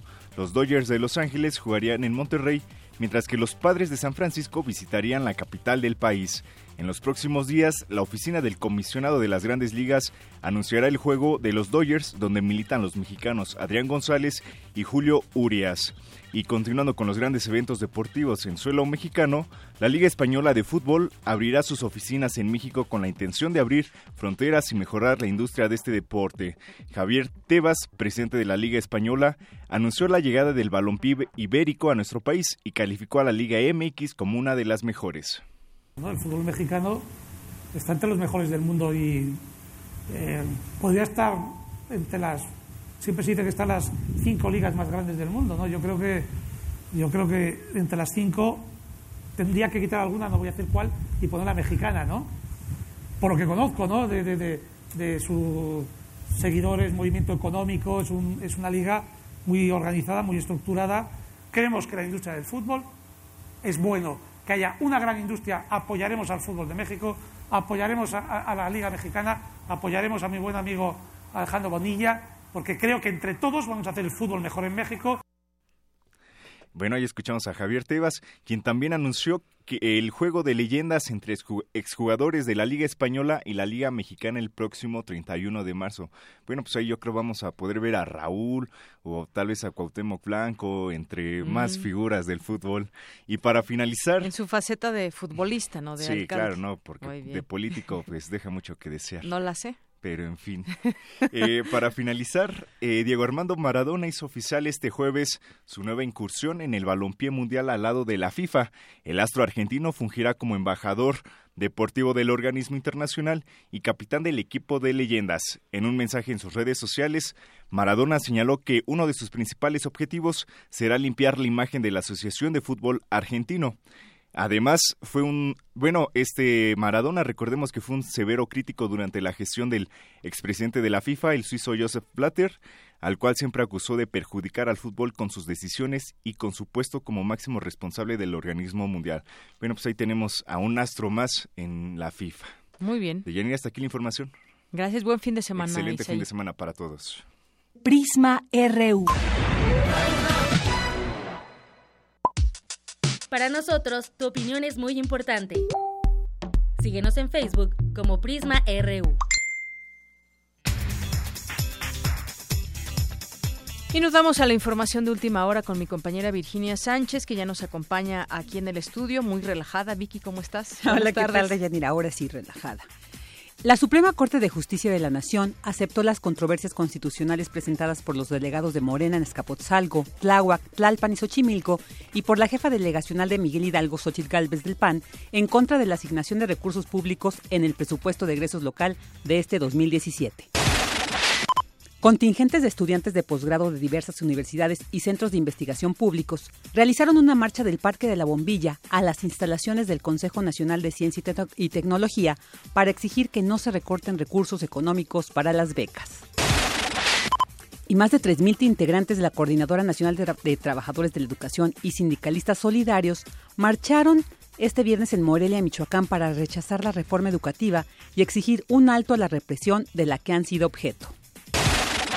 Esta es la información hasta el momento de ella. Muy buenas tardes. Gracias, gracias Vicky. Nos vamos, nos vamos, pero nos vamos a despedir con una canción que se llama Lonely Boy de Black Keys, que la dedicamos a Ike Tecuani, que ah, como es exigente este radio escucha, lo cual nos parece muy bien. Que Tecuani te mandamos muchos saludos y además pues siempre se comunica con nosotros. Ojalá muchas personas más lo hagan y si quieren escuchar alguna canción de viernes, pues escríbanos qué canciones de su preferencia y bueno, esperamos que sea una muy buena canción que podamos que podamos eh, lanzar desde aquí. Y nuestras redes sociales, acuerde, acuérdese, es arroba PrismaRU en Twitter y PrismaRU a través de Facebook. Así que pues nos despedimos con esta canción. Soy de Yanira Morán y en nombre de todo este gran equipo le deseo que tenga buena tarde, buen provecho y buen fin de semana.